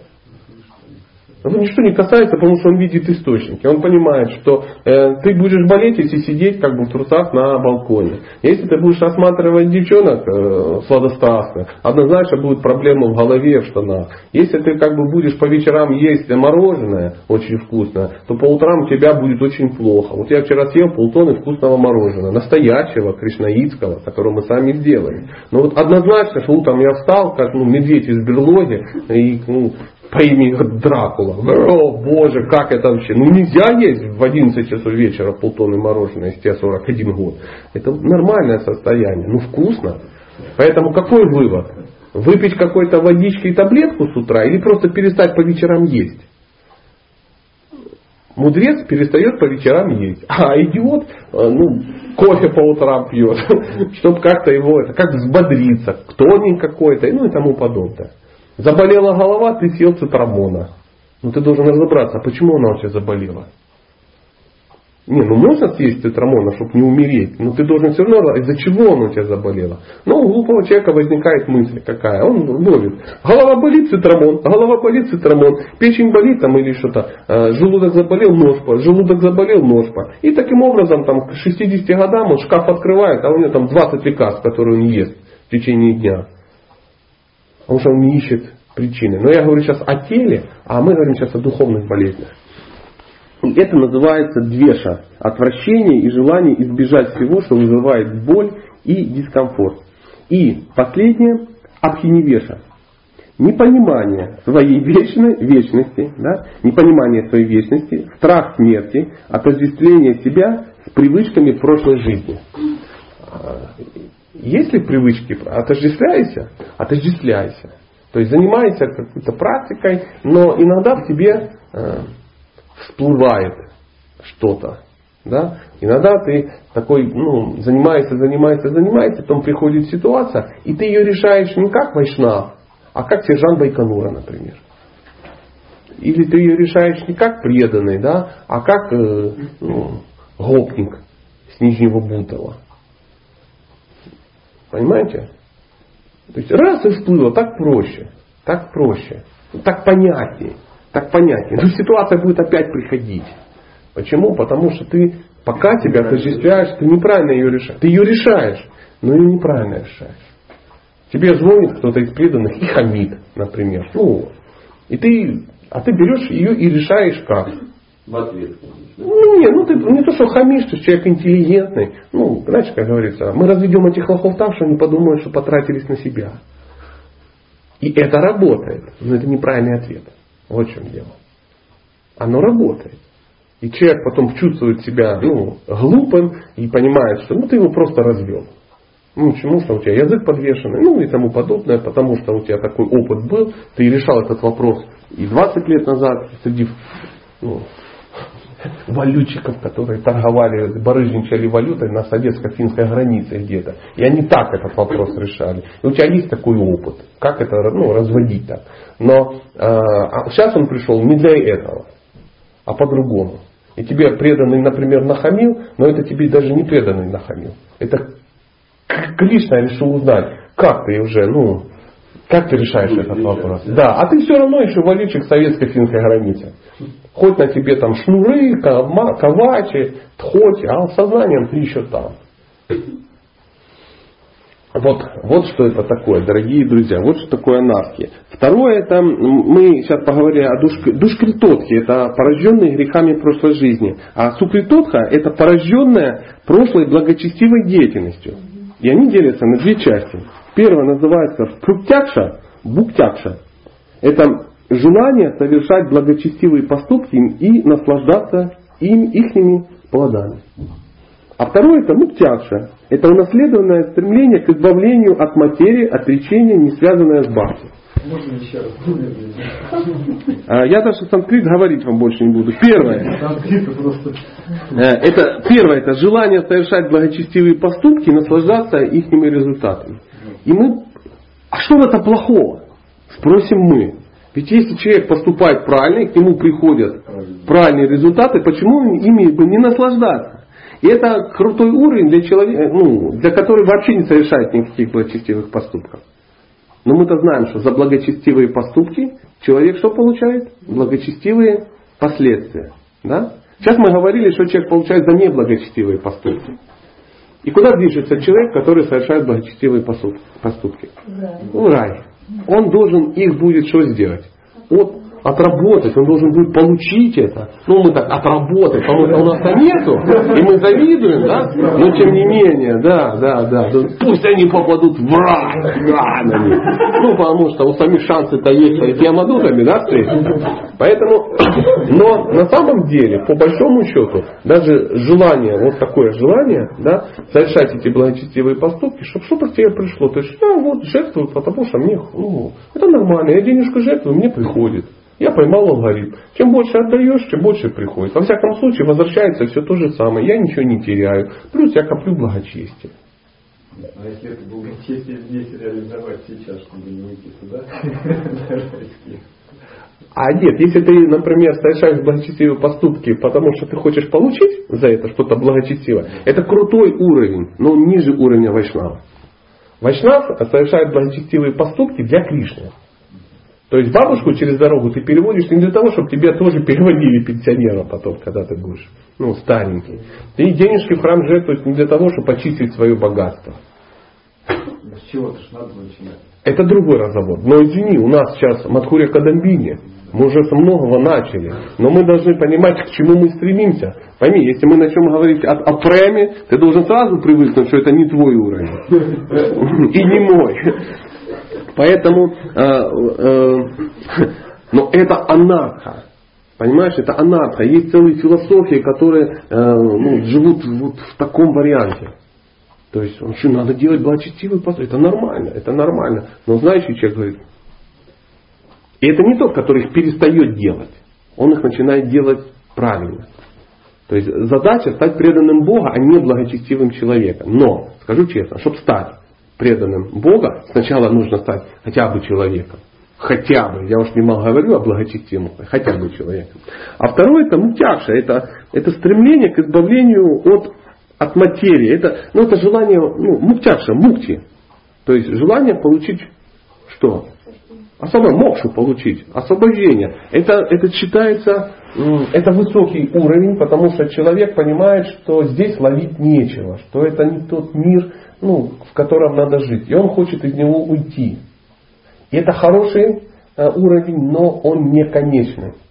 Потому что разумный человек, он хочет уйти не отсюда, он хочет уйти туда. И он знает куда.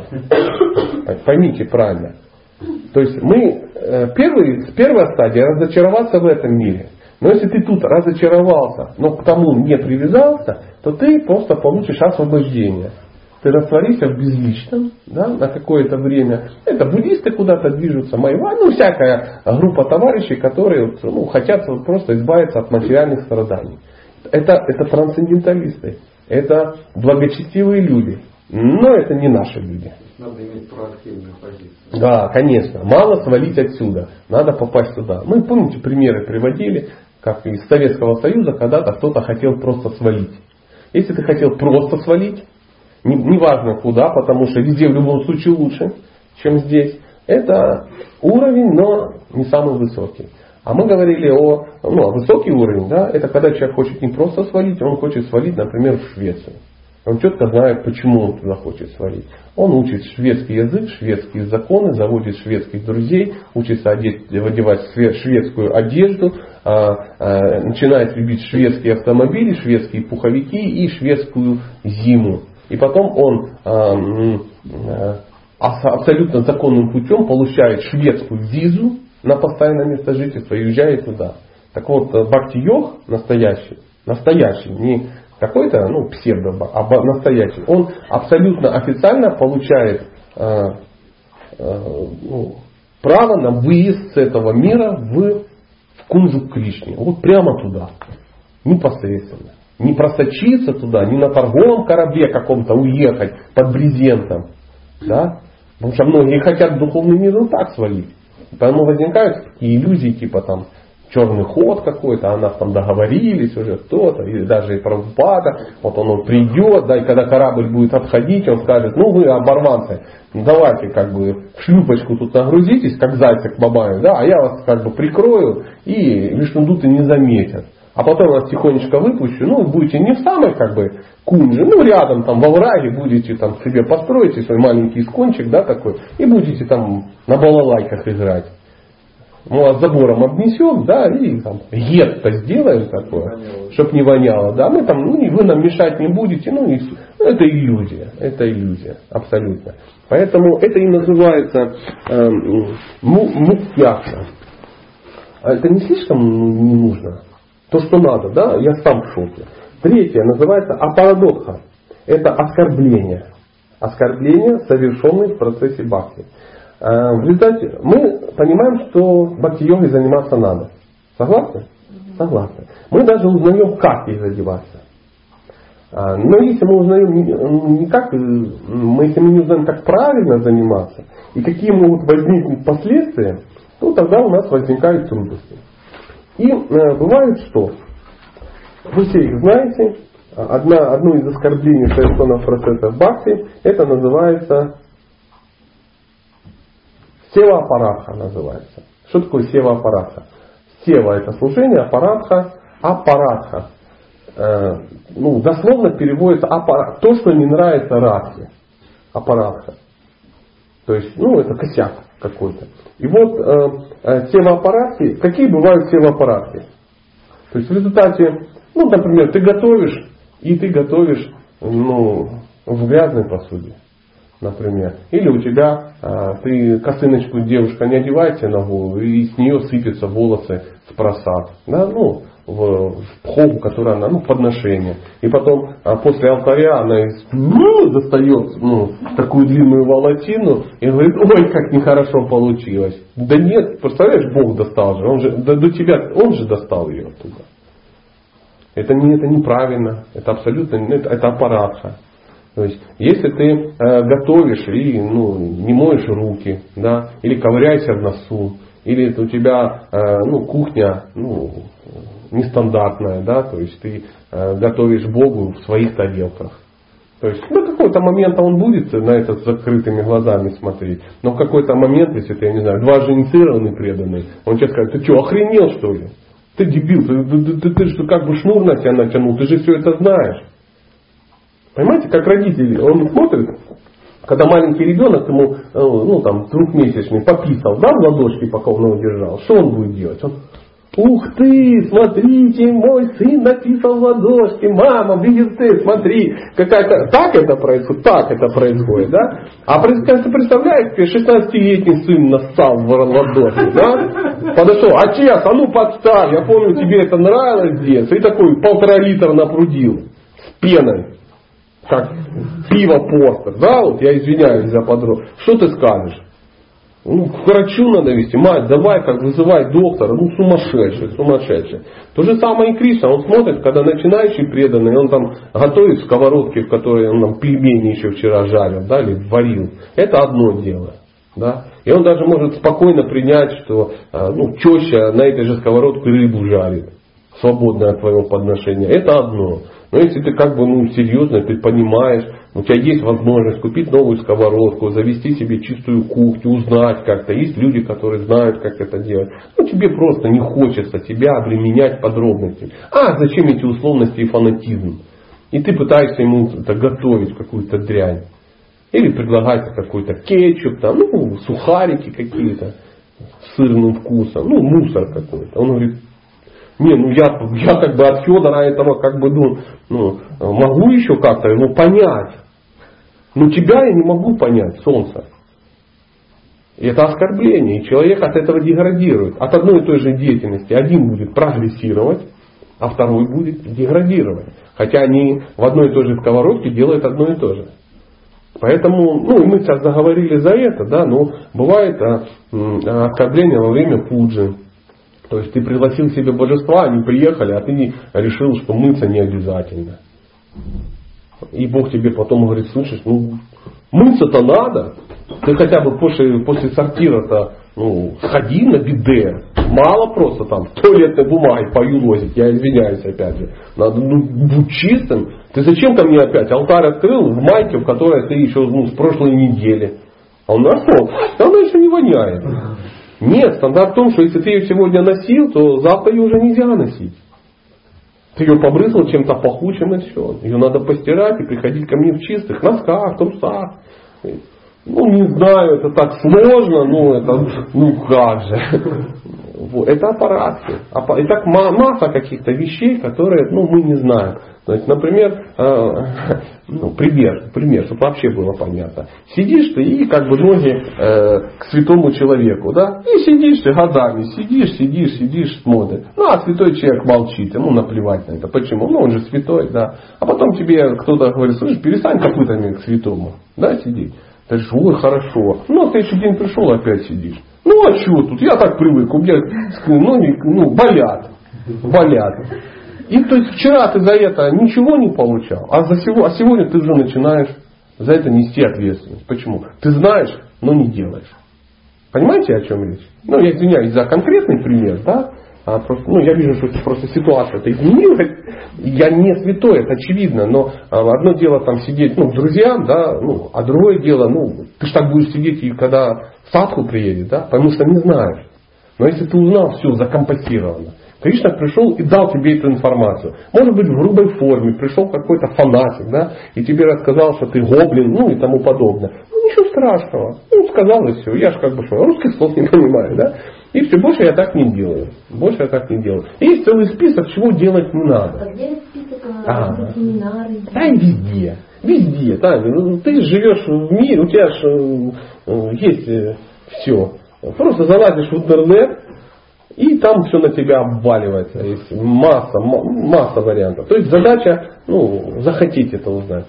Заходить. Люди специальные прямо семинары эти составляют. Лично вот э, я вдохновлен и сейчас вот начал работать над, вот, э, над кухонной проблемой. Я понял, ну, мне многие стали говорить, что надо это сделать. И сейчас я подготовлю семинар, обязательно прочитаю, ну, где-то на большом, ну, стоп, в большом варианте о том, прямо вот по пунктам, какие сковородки, как надо, куда, где ковыряться, как мыть, что нужно, как брать, нести, что ложить в холодильник, что в холодильник ложить нельзя, что делать, если ты ел, ел и не доел. То есть мы это положим в холодильник, а это ненормально туда положить в холодильник.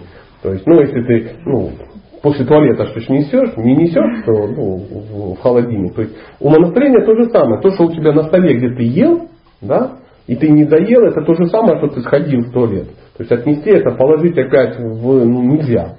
Ненормально. Абсолютно. Это надо отдать птицам, зверям. А если ну, ты не можешь расстаться с этим куском пиццы, потому что ну, это самое вкусное, что было в твоей жизни, в холодильник все равно нельзя ложить. И ну, браманический стандарт никто не положит. Никогда, никакие объекты. То есть холодильник даже не открывается, если у тебя, ну, ты не помыл руки после еды. Холодильник алтарь, елки-палки.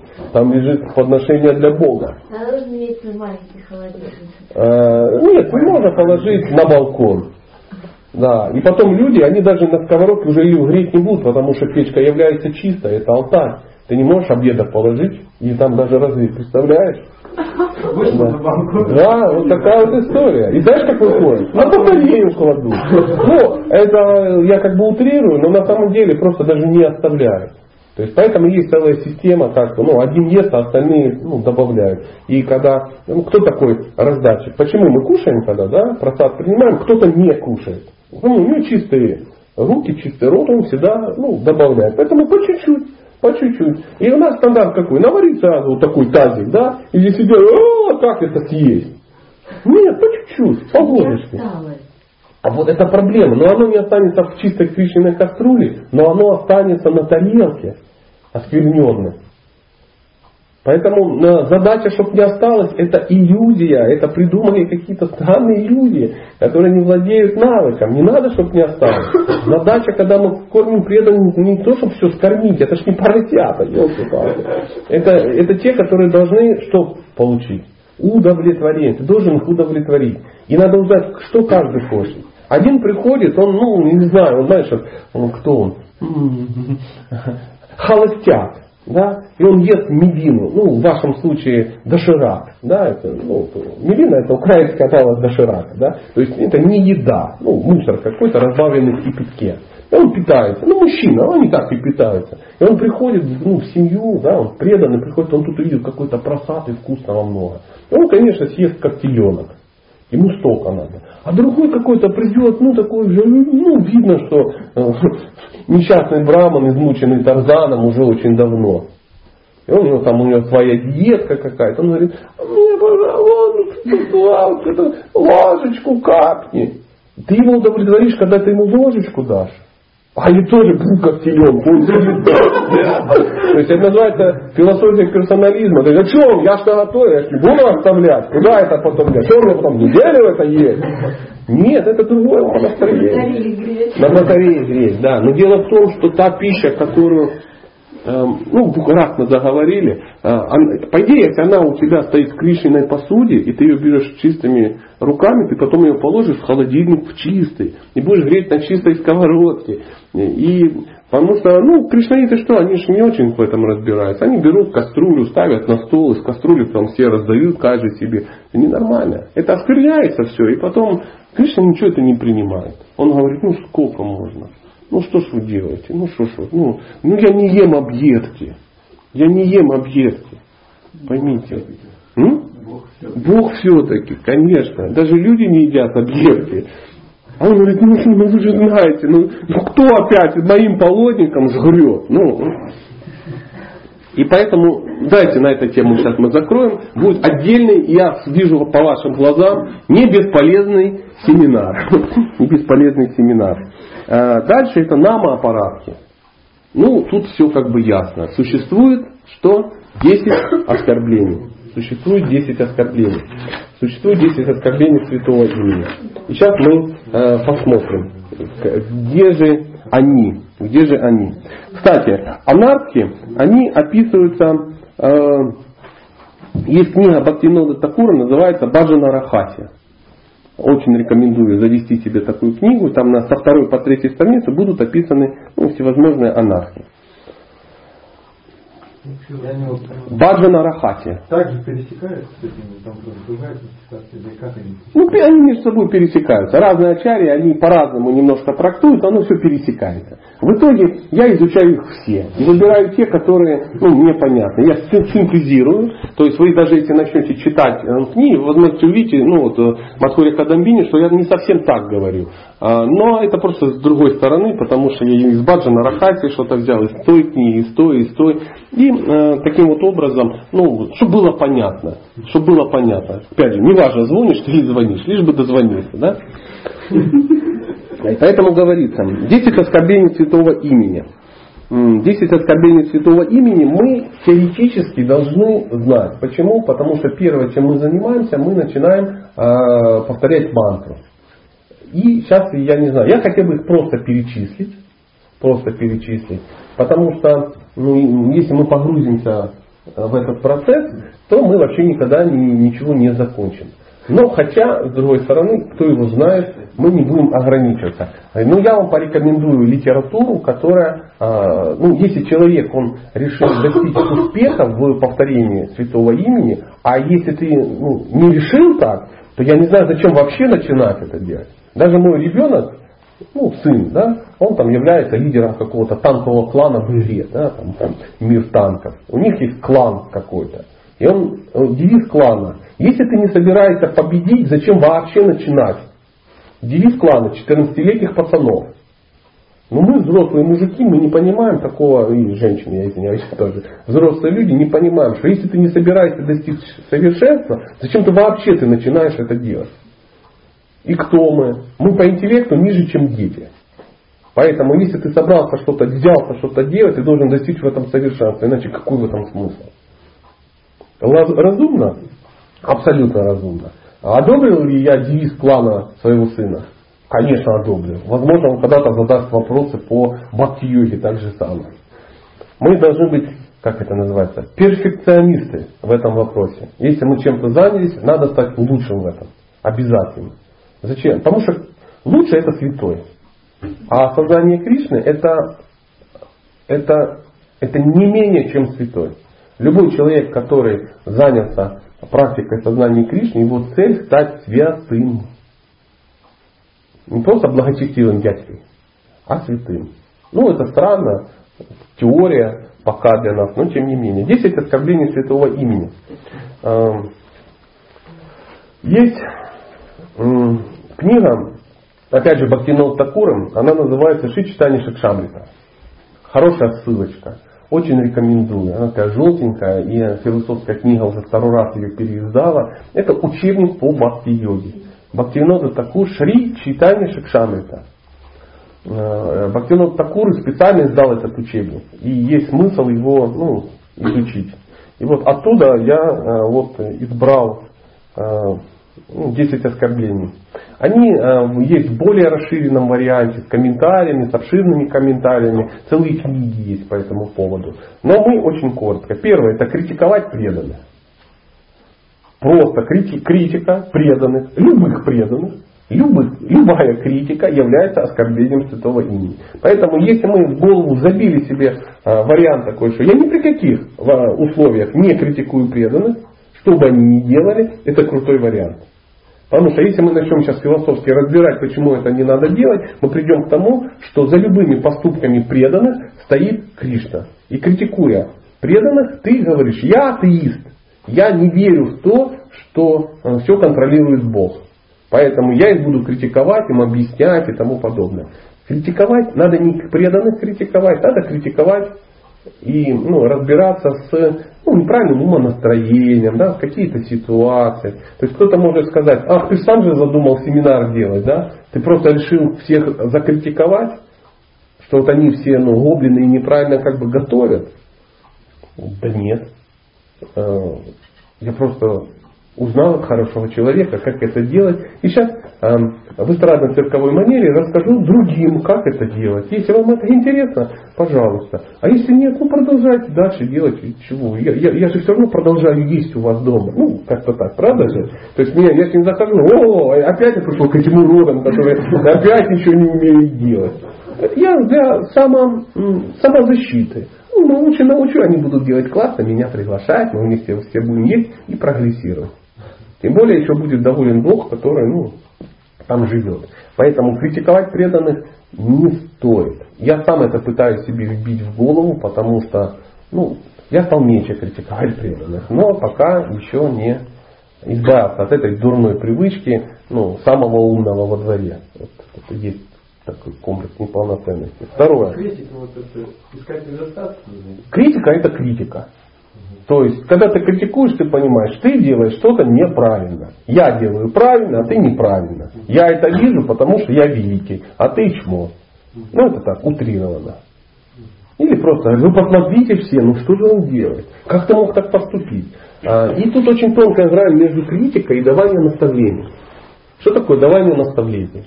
Первое, ты квалифицирован. Второе, э, человек тебя принимает авторитетом. То есть ты находишься в отношениях. То есть человек приходит и говорит, скажи мне, пожалуйста, как делать правильно. Или скажи, что ну, я что-то делаю неправильно. Ты говоришь, ну да, ты делаешь неправильно, ты делаешь неправильно. Ты, конечно, опять царь намотала, как ну, в турецких порнофильмах. Ну, пуп не должен торчать. Извини, ну, ладно же. То есть сари наматывают выше пупа. Если у тебя торчит пупок, даже если он красивый и ну, с кольцом там каким-то, это, это ненормальное состояние, это возделение. Милая дама так не делает. Если я это подойду скажу первой попавшейся даме, да, то это будет критика. Если же я это скажу, ну, например, ну, например, если это скажет моя жена своей, ну, как, ну, тот, кто слушает ее советы, это не будет критикой. Поэтому первое, ты должен быть квалифицированным. Второе, а тебя должны принимать авторитетом. То есть, значит, вы должны состоять в отношениях. Ну, ведущий ведомый. Кому попало это говорить не надо. Ну, либо ты, например, находишь, ну, ну, президент храма, да, и, ну, твоя обязанность, ну, эти вещи как бы отслеживать и как бы сообщать. Но умный президент даже не будет ходить и всем гавкать. Он раз смотрит, ходит с пупком, да, он говорит, так, Светка опять с пупком ходит, так, кто там для нее авторитет, кто там из старших, позывает, Илка, слышишь, сходи, ну, ты видишь, не пара. Да, да, конечно, у меня как раз те отношения, которые мне позволяют ей сказать. Ты пошла тихонько сказала, и все счастливы, да? А если я сам пошел, сказал, она сказала, да, понятно, сам засмотрелся на духов, поэтому у тебя такого нет. А замечание делать, это... Вот это оно и есть. Это критика? Конечно. То есть человек, который ругается матом, ты ему говоришь... Ну опять же, где это происходит? Где это происходит? Не в храме. Ну, не, ну смотри, ты едешь в автобусе, Бог с ним. Мы сейчас о храме говорим. Критиковать преданных. Кого ты там критикуешь? Преданный, ругающийся матом в автобусе пьяный с пивом. Нет, ну речь не об этом. Это немножко другая харма, и там надо тоже быть ну, в рамках. Если ты мужчина и ты видишь, что обижает женщину, твоя дхарма, ну, вмешаться и избить негодяя, это не будет критикой. Это нормальное состояние. Но мы не об этом немножко. Мы о чем говорили, я сбился. А второе оскорбление, я на другую страницу перевернул и забыл. Второе оскорбление. Считать полубогов независимыми от Господа. И нам кажется, что это непонятно, ну что значит, а мы вообще не знаем никого из полубогов. Но а, в какой-то момент а, люди немножко начинают, ну, очищаются, что-то узнают, узнают, что есть много полубогов, начинает появляться дома куча ганешиков разных вариантах, куча каких-то там богинь, куча каких-то этих самых, которые ну, могут напрямую дать какие-то благословения, дать какую-то денежку, дать что-то такое, дать это самое, а потому что от Кришны не дождешься, да, потому что Кришна, что он э, либо выполнит тогда, когда это не надо, либо вообще не выполнит, потому что он же смотрит, что дать то, что тебе благоприятно, а не то, что ты тут угнездился. А с полубогов как-то можно что-то выжить, да, там удовлетворить, там, да, бубенцами позвенеть и поменять какое-то благословение на бусы и зеркальце, да. То есть, ну, кажется так. Но это, это, это оскорбление. Это непонимание существования. Сами нас, почему? Потому что полугодие сами ничего не дают. Они потом идут к Богу и говорят, блин, ну прикинь, придурки, а. Боятся напрямую и взятки дают чиновникам. А чиновники идут и потом им говорят, говорит, ну дайте им, дайте. Ну я недоволен.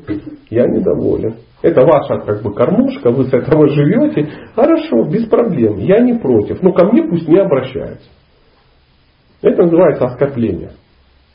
Оскорбление считать, что можно порешать вопрос через полубогов. Неправильно. И преданные иногда попадаются на это. А потом говоришь, а что, что, а что, кто это у тебя? Да Ганешек. И там копеечки снизу такие лежат, 4 доллара там. А это зачем? Ну что ты? Это же преданный Кришне. Я ему поклоняюсь как Кришне. А зачем? Ну, я надо же преданным служить. Я говорю, а что ж мне мою фотографию там не поставила? Ну, рядом с Ганешиком. И туда буфи класть. И человек сразу раз и...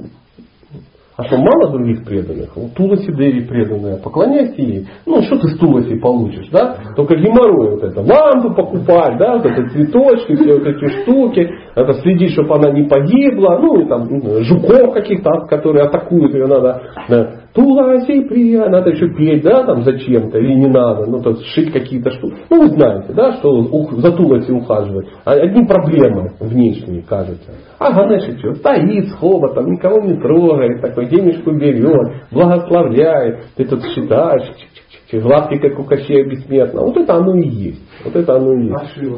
Ну, такая же история. Такая же история. Такая же история. Мы же знаем, что Шива тот, кого легко удовлетворить, и все вырвать можно. Это одно настроение. А зачем Шиве поклоняться? Поклоняться. Ну, на алтаре. Мы знаем, Шива это, это лучший преданный э, Кришны в, во Вселенной. Мы Шиву глубоко уважаем. Это же касается как преданному страдающему. Ну, это другое. Ну, это другое. Понятно, ты приехал в Хаму идешь к Шиве, да, там, к Чеклешваре Махадеву и там просишь, чтобы он тебя пустил в Хаму. Мы же не об этом говорим. Мы же не считаем, что Шива является Богом. Просто он ответственный за это. Там, там другая история. Ну, ты же понимаешь, что это другая история. Мы говорим про то, чтобы ну, обдурить Кришну легким, легким таким, ну, на блатной козе его объехать тихонечко, подъехать с черного хода, загрузить благословение и уехать. Да, это вот оно. А, третье. Проявлять неуважение к гуру. Что значит проявлять уважение к гуру? Считать его наставление наставлениями обычного человека. Считать, что а, гуру это просто престарелый индус, который, ну, в принципе, хороший дядька. Да? А, считать, что гуру нам нужен, потому что ну, вот у всех есть, а у тебя как у лоха нет, а теперь у меня тоже есть. Ну, то есть это гуру ставить на один уровень с, с плазмовым телевизором. Вот типа так. Вот у всех есть и у меня теперь есть. Теперь все нормальные всякие дасы и девидаси, а лоси все прабхи, прабхи. Бакты, Феди, Ромы и там Бактин Катя, например. А я уже нет, я уже даст. Или Дэвид даст. Вот у меня есть гуру и все. И все. Или э, спрашивать у гуру э, э, совета, да, или просить наставлений, не собираясь выполнять этих советов и наставлений. Понимаете, да, о чем речь? О, Махарадж, как это сделать? Ну вот я рекомендую тебе как бы заниматься ну, этой деятельностью. Так, блин, не совпало, не угадал гуру моих желаний. Вот если бы он также сказал, что надо на Катьке жениться, да, как я вот планировал, то вот был бы хороший гуру. Ну, как вот э, я знаю историю, Адамата же бомбардировала своего гуру просьбой развестись со своим мужем мерзким, потому что он мне не пара, ну это всем очевидно. Он говорит, ну не надо, не надо, не надо, не надо. Она годами его как бы была инициированная, преданная, все нормально, ну все очень хорошо, очень хороший человек, но шиза такая. И в какой-то момент он говорит, я разрешаю вам развестись. Она очень довольна, и он говорит, но э, тебе, о дорогой Прабу, э, тебе надо будет жениться снова. А тебе, солнце, я запрещаю выходить замуж. Посвяти свою жизнь тому, чему ты от меня просила. Она плакала две недели, не переставая. Ну, представляешь, горе какое. Вырвала вроде себе такое благословение, а вот так вот. Вот, вот, вот в чем дело. Это называется это оскорбление гуру. А потом, если ты все-таки выпрямишься замуж, придет сказать, ну моя природа такая. Это оскорбление. А они развелись? Да. Да, дружат сейчас. На фестивале вместе едем. Ну, смысл не в этом. Смысл в том, что э, Махарадж сделал классно, он ну, и разрешил, и как бы он, он просто видел, что она хочет. Она просто, ну, вожделение. Она хочет ну, лучшего, лучшего, завести что-то другое. Я сейчас не критикую женщину, как вы же никого не знаете, я ее не знаю. Ну так, просто как символ. Но это реальная история. Реальная история. А, и так далее. Уважать, не уважать гуру, там, ну, масса, масса, масса. Понимать, дать ему наставления и не выполнять. Да? Просить их и как бы не выполнять. Ждать, что гуру это тот, кто будет санкционировать твои глупости. Лезть гуру там только со своими какими-то материальными проблемами. О, Махарадж, а можно ли предлагать сметану? Можно, говорит он, предлагай. А что это надо было мне писать в интернете? Это? У тебя что, вокруг нету людей, которые знают, что предлагать? Ой, Махарадж, у меня сегодня был такой сон. Ты 4146 ученик, который, ну, который переехал в другой ашам, сменил ашам, ну, это самое, там, женился э, без разрешения, все это как бы сделал сам по себе, а вот рассказать обо сне и как э, питание, как бы свое наладить, да, сметанку ввести в рацион, это надо, конечно, к гуру обратиться. Но к кому еще? Кому еще? Это выдает просто полное невежество. Ну, это оскорбление, просто оскорбление. Это танковым двигателем мух гонять, ну, чтобы нас нам было понятно. Четвертое. Ну, не получилось просто прочитать, вы уж извините. А можно вопрос? Да. А это касается только каких- каких-то, ну, не знаю, прямых наставлений, или если, ну, гуру дает наставление, ну, он говорит, а, внимательно повторять святое имя. Я понимаю, что, ну, мне сейчас это очень сложно потянуть. э, И что? А, Я- а что сложно потянуть? Ну, что вот, я не могу внимательно повторять. А ты можешь начать пытаться внимательно? Да. Ну, вот, нормально. Есть, Ну, начать конечно. Ну, это хорошо. Если гуру тебе дает наставление родить ребенка, ты его родишь на следующий день? Нет? Нет. А что ты начнешь делать? Пытаться. Ну, Аж как? Искать мужа, выходить замуж. Вот таким образом, да. То же самое и здесь. Если ты, он тебе говорит, надо внимательно повторять, ты же, да, я, ну, я, да, я должна это, я надо начать это делать, пытаться, начать читать книги, изучать, пробовать. Для начала начать повторять вообще хоть как-то мантру, и со временем это придет. А другой, другой есть вариант. Ну, я сейчас этого делать не могу, и ничего в жизни не изменилось. Понятно, я же нахожусь на таком низком уровне, это очень удобно, находиться в своем мозгу на самом низком уровне. Но надо начать это делать. Говорится, что есть такой уровень повторения, как намаабхас. Очистительное такое повторение. Тень. Тень чистого имени. Да? Намаабхас. Так говорится, что желание достигнуть намаабхаса, просто желание его достичь, является уже намаабхасом. То есть допустила мысль, что это надо делать. До этого ты не допускал. Ты говоришь, ну я-то никчемность, я буду рам-рам, рум-рум, еще 156 миллионов жизней делать. Но потом ты говоришь, блин, я трачу 2-3 часа в день, может быть все-таки как-то попробовать быть внимательным. И Кришна, и там он говорит, вау, господи, ну посмотри, пришла мысль, пришла мысль, первая практичная мысль, не прокакивать 2 часа в день, да, бесполезную какую-то деятельность. Результат всей твоей практики, у тебя пришла мысль, что может быть начать повторять внимательно. Это уже э, на Мабхас, прикинь. Ну, я смог, да, донести? Да. Я, я знал. Спасибо. Очень классный вопрос. Очень. Четвертое. Критиковать веды и другие священные писания.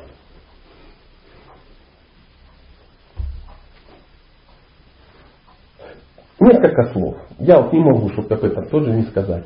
Ну, мы понимаем, что критиковать веды не надо, мы же кришнаиты. А что имеет в виду другие священные писания?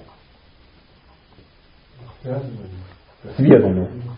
А не связанные ведами. Вообще любые. Они вообще любые. То есть мы не имеем права ни- критиковать никакие священные писания. Ни священные писания э, христиан, мормонов, мусульман и, и всяких каких-то других. Мы даже не стоит критиковать священные писания э, Овей, Арифлейм и каких-то других тоталитарных сект, как нам кажется. Мы даже не должны критиковать священные писания сыроедов, которые мы все не любим, потому что они всех достали. Я понимаю, но тем не менее. Э, Скажу больше, мы не имеем права критиковать ничего. Не надо никого критиковать. Их не надо читать. Тем более мы уже начинаем все критиковать, особенно Майваду, не прочитав ни одной книги по Майваде. Не увидев ни одного Майвади вообще вживую. А, а почему? Потому что мы не знаем, что единственный Майвади, который в мире существует, он в зеркале отражается. Это единственный Майвади. Вот с кем надо как бы ну, сражаться. Мы очень интенсивно начинаем критиковать какие-то священные писания типа типа э, по аюрведическому насморку, по э, фэншую, по васту-шастры, по астрологии, и там вот начинают смотреть, ну залезьте в интернет, посмотрите, э, талибы прямо ну, поливают, там убивают и шашкой рубят всех вот этих. А это называется, это ведические писания. Критиковать это нельзя, это оскорбление. Это оскорбление. Я это э, прочитал в в этой книге, в Мадхуре Кадамбине. Написано, что этого нельзя делать. Вы ну, дойдете до, а, ну, до этого момента, и там будет прочитано, что а, любые ведические писания, которые хоть как-то связаны с, ну, с ведами или вообще со знанием, и любые писания, которые могут человека куда-то двигать, критиковать их опасно и даже не нужно. Нужно не критиковать чужие писания, надо свои читать. Вот в чем дело. Но этого многие не знают. Почему? Потому что разные писания, они призваны, они все же от Бога. Они призваны, чтобы разных людей с разного уровня передвигать на более высокий. Если мы критикуем их, да, если мы считаем, что они ниже, там еще, да, они могут быть ниже. Это нормальное состояние. Мы не опускаем. Мы человеку разрушаем веру в них. И то, что его могло продвинуть, да, например, книжки Олега Геннадьевича Тарсунова. Например, что, это, это что, Бхакти Шаста, что ли? Да нет, ну это, ну это такое, на уровне тела все. Но они-то передвигают человека. И ты говоришь, книга Тарсунов, ты, ты даже не читай, это все такая фигня. Астрология, Нарушевич, он от, от лукавого от дьявола. Он разрушает искон изнутри и тому подобное. И ты идешь в ад. Потому что ты критикуешь преданных, во-первых, а во-вторых, священные писания. Нельзя этого делать. И вот в Мадхуре Кандамине вы найдете. А это священное писание? А что такое священное писание? И? Ну это священное писание. Ну а это священное писание? Да? А, а книга Мадхуря Кандамини это священное писание? Да. А почему?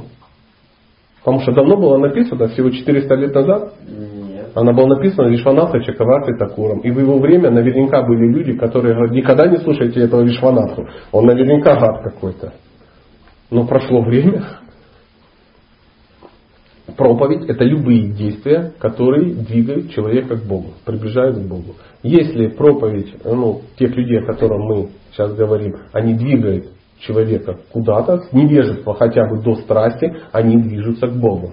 Если они движутся к Богу, то все писания, на основе которых они это делают, являются автоматически священными. Не слишком ужасное заявление? Ты можешь ими не пользоваться, но критиковать их не стоит. Не, это понятно. Просто а, понятие священное писание не совсем понятно. Ну хорошо, пусть не ведические писания. Давай так, назовем это ведические. А, критиковать веды и другие священные писания. Дело в том, что веды, они очень обширны. Очень обширны. То есть конкретно о Кришне, о Боге, в ведах говорят 4%, не больше. А вайшнавские писания, они вообще в веды не входят. Вайшнавские писания вообще не веды, они вне этого самого. Они даже в эти проценты не входят.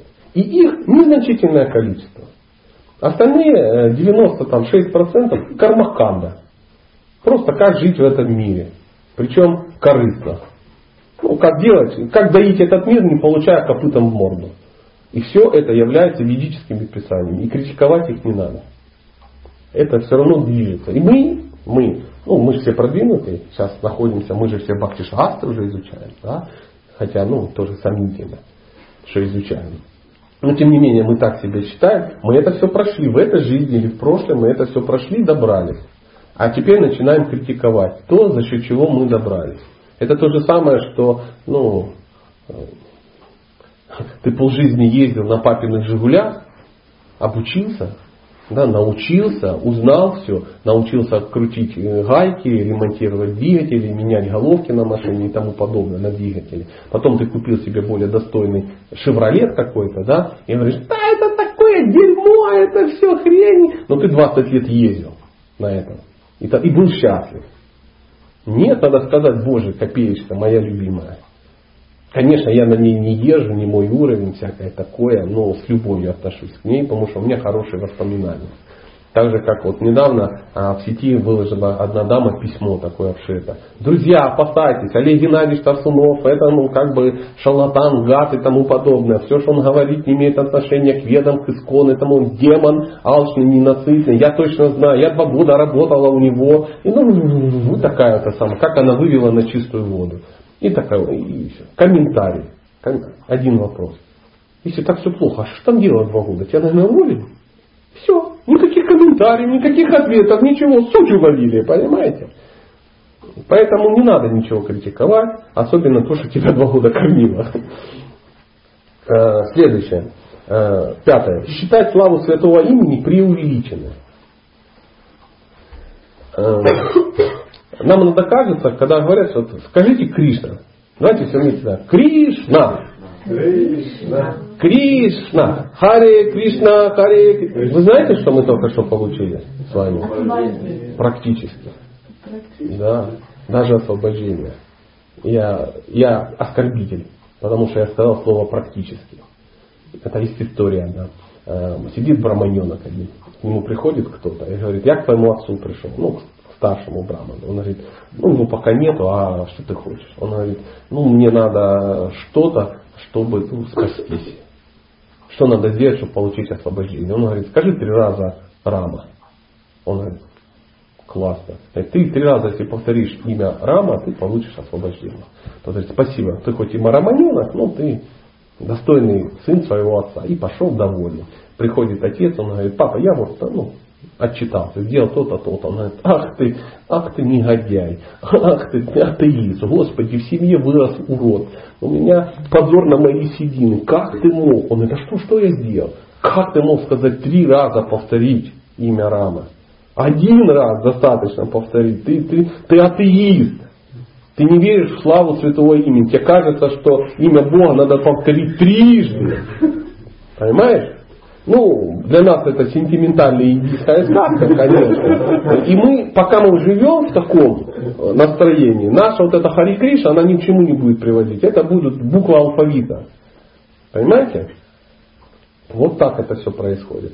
Поэтому э, считать, что слава святого имени преувеличена, это говорит, ну я-то понимаю, кто такой я, ну Бог. Да, Кришна это хорошее имя, или Рама это хорошее имя. Ну, ну надо э, десятилетиями повторять.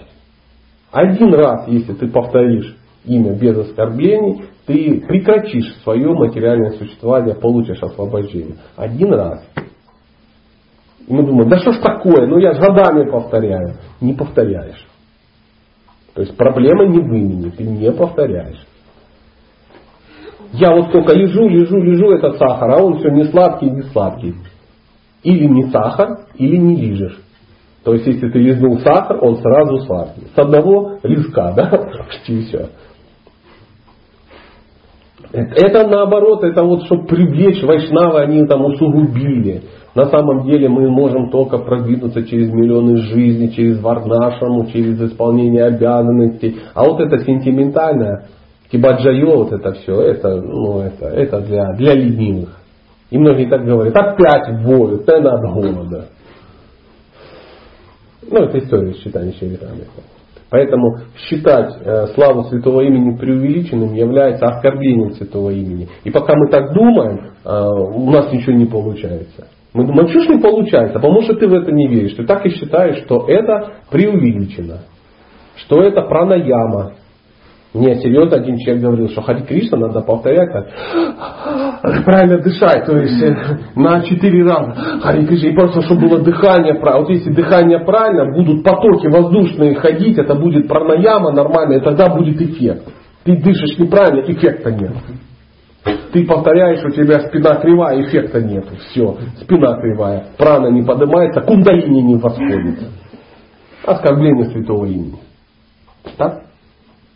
Нет? Нет. Нет, ну, нет. Ну почему нет? Я просто слышала про, про дыхание. как угодно. Про дыхание. Сколько там, нужно вдохнуть и на выдох повторить столько сколько можно. Вот, это ум успокаивает, и ты больше сосредотачиваешься. Есть какие-то практики, которые просто помогают а, Хорошо, а я, я о другом говорил. Я говорил о том, что а, вопрос был о том, что человек говорит, что если ты будешь неправильно дышать, то у тебя ничего не получится. Практики могут быть какие угодно. Ты можешь сидеть и концентрироваться механически как угодно. Возможно, твоя практика, голова, э, ногу за голову, и тебе так удобнее, ты не засыпаешь. Понимаешь? Кто-то говорит Харе Кришна, Харе Кришна, Кришна, Кришна, Харе Харе, Харе Харе. Харе Кришна, то есть он акцент на второе слово, потом на третье, на четвертое. Почему? Он пытается не заснуть, он пытается хоть как-то сконцентрироваться. Но это не имеет отношения к, ну, к имени никакого. Это твои эти самые. Возможно, кто-то сидит, и чтобы не заснуть, он себя горячим раскаленным гвоздем прижигает. Понимаешь, чтобы не заснуть и повторять. Может быть и так. А другой скажет, если ты не будешь прижигать гвоздем, ты не достигнешь совершенства. Вот это маразм. Вот это маразм. Поэтому, когда человек говорит, если ты неправильно, э, ну, воздух у тебя ходит, да нет. Да, прямая спина может тебе помочь, чтобы ты не заснул. А другой говорит, если у тебя спина не прямая, ты никогда не достигнешь совершенства. Первый практичный человек, второй оскорбитель. Чувствуете разницу? Э, дальше. Я сам только что понял. Э, следующее. Шестое. Придумать собственное толкование святого имени. О, вот это мы тоже любим, да? Надо повторять святое имя, и тогда корова забеременеет. Ну, например, да? Ну, а кто? Ну, отелится. Или что она корова делает? Ну, она не беременеет, как корова. Ну, беременные тоже, да. Или, например, если повторять там 4 круга, а не 12, то тогда тебя попрет деньга. Если 8 кругов ты будешь повторять, ты замуж удачно выйдешь. Если 12, машина появится, да. Если это самое, жена станет, ну, как, послушной. То есть что, говорила, да, кому-то? Нет. И какие-то штуки начинаются. Ты для чего делаешь? Ну, мы повторяем святое имя а, для того, а, чтобы. И дальше идет какая-то романтическая спекуляция, высосанная из пальца ну, левой ноги. Непонятно зачем. вообще делать? А это не так. Это понятно, что не так. Говорить об этом? Надо Конечно, не надо. Не говорить, а делать. Что? Ну, например, а, повторять те же самые мантры да, с святыми именами. Для того, Скажем, если на сегодняшний день ну, как бы веры нет пока, да, а ты вот все равно повторяешь, э, как бы, ну. Ну, а и в чем проблема? Это на, можно делать? Это нужно делать. Мы же говорим другое, что придумать собственное толкование святого имени. Ты это повторяешь. Говоришь, у меня нет веры в то, что святое имя приведет меня к Кришне, поэтому я его повторяю, чтобы гаишники меня не останавливали. И ты всем говоришь, ты зачем повторяешь? От гаишников хороший этот самый амулет. Я еду, говорю, Харе Кришна, Харе Кришна, и, и проезжаю все посты. Вот, вот, святое имя, классно. Но ты на самом деле танковым двигателем гоняешь мух и вводишь всех в заблуждение. Потом кто-то узнает об этом, и он будет думать, что Хари Кришна Махамантра, или, не знаю, Гайтри мантры, еще какие-то мантры с повторением именов Бога для того, чтобы угнетиться в этом мире. А они для другого. Для того, чтобы свалить с этого мира и уйти в духовный мир к Кришне. Поэтому ты можешь делать это для чего хочешь. Но подсознательно ты повторяешь это для этого. Но мозгу пока не хватает, будет себе объяснить для чего. Поэтому, если ты себе не можешь это объяснить, спроси у того, кто знает. И не надо пытаться это объяснить кому-то, если ты не разбираешься. Как вы помните, мы сейчас да, разбирались в проповеди. Да? То есть ты сам ничего не знаешь, поэтому придумываешь что-то. И как бы рассказываешь людям о каких-то, ну, тебе так кажется, что, что вот для этого мы делаем. Но мантра повторяется для других целей, абсолютно. И для этого есть смысл узнать, для чего она повторяется. Я забыл вам сказать, а, ну хотел порек... ну извините за слово рекомендовать, но тем не менее, для того, кто повторяет святое имя, да, решил повторять и практиковать и достигнуть совершенства, для начала надо прочитать несколько книг. Первая книга, это книга Бхактивинода Такура, называется Шри Харинама Чинтамани. Человек, который не прочитал Шри Харинама Чинтамани, я не знаю, на что он надеется. На что он надеется? Для чего он это повторяет? Он э, э, менее дальновидный, чем 14-летние пацаны в клане с девизом «Если ты решил что-то сделать, то будь лучше». То зачем ты вообще делаешь? Если ты не хочешь быть лучше, какой смысл это вообще делать? Обязательно. Шри Харинама Чинтамани. Книжица, ну, вот такого же размера, как э, Матуря Кадамбини. Читается, ну, чисто технически за один день разбирается. Можно спросить? Да. А можно э, читать мантру и просить у Кришны каких-то вещей материальных, здоровья, например? А возникает мысль, что если ты не попросишь этого, то здоровья не будет. Это если человек болеет, ты просишь, чтобы он ну, там... Ну, может, его лечить надо. А вот, э, когда там болеет, да, вот, э, время просит помолиться, попросить Кришну, чтобы вот э, человека выздоровел там. За других да. За себя нет. Ну, я про это спрашиваю. За других, пожалуйста, это нормально, твой эгоизм. Продолжительная тема. Угу. А за себя нельзя. Не, не то, что нельзя, это странно. Это странно. Это пытаться развести Бога, взять Бога на взду называется. То есть я прошу за тебя, ты за меня. Знаете, как вот в давние времена живут два чудака, два колхозника. Один еврей, другой этот, э, ну, православный. Одному нельзя в субботу работать, другому нельзя в воскресенье. Но ну, а работать надо, да? Вот один одному корову доит в субботу, а тот тому в воскресенье друг другу ходят. И как бы, ну, Тут так не будет работать. вообще ничего не нужно, получается. А, а, материального? Да нет, зачем? Поймите, это вот ситуация приблизительно такая. То есть Кришна наш отец. Мы можем это допустить? Ну, условно. Ты приходишь к отцу. Ну вот, вот давайте возьмем вот классический семья, да, у них есть дети. Вот и бывает ли так? Приходит к нему его дитё и говорит, папа, дай, пожалуйста, поесть. Пожалуйста, ты можешь меня накормить сегодня? Мне так хочется. Дай, пожалуйста. Мне так надо, чтобы ты меня покормил, потому что ты не покормишь. У меня ножки будут трястись. Я не смогу встать с постели. Он смотрит, как на сумасшедшего. Говорит, а что, тебя разве мы не кормим, солнышко мое? Конечно. Но это... А если он его не попросит, то э, он его не накормит? Вот сидят, едят, она ест, он ест, а, а, этот, а этого нет. Он, а, а папа, можно подойти к столу? Нет, сегодня нельзя. Если не попросишь правильно, знаешь, знаете, как такая есть шутка. О, Эдуард, вы так изящно изъясняетесь. Он говорит, конечно, я вырос в семье преподавателей русской литературы, а там просто так конфетку не допросишься. Понимаешь? Надо только изящно это все делать. И как, как, как? И мы понимаем, что это ну сумасшествие, такого не бывает. Такого не бывает. Да. А скажите, так вот, скажем, один человек повторяет мантру для того, чтобы гаишники его не остановили. Другой человек э, не повторяет мантру. Кто из них лучше? Не, никто из них лучше. У того, кто повторяет, есть прогресс или никакого значения? Есть. Есть, есть, да. То есть, соответственно, в определенных книгах, которые да. пишут, что конечно, да, там, да, эти да. Ну я рекомендую тебе э, ну, пройти этот период и другим не рассказывать о том, что ты так прозорно повторяешь мантру. Это проблема не в том, что мантра слабая, это проблема в том, что ну, ну ты странный. То есть танковым двигателем муху убить можно. Но это странно. Со, с точки зрения Бога, с точки зрения сознания Бога, с точки зрения сознания Кришны, безумие. Смысловая нагрузка. Это не то, что смысловая нагрузка, это отсутствие интеллекта. Ну вот, он смотрит, он опять бегает, и вот этим 450-килограммовым двигателем танковым в 1200 лошадиных сил, который может 60-тонную машину таскать, он мух гоняет. Или вставил ее в Запорожец. Расход бензина огромный, время тратится, ну эффект нулевой.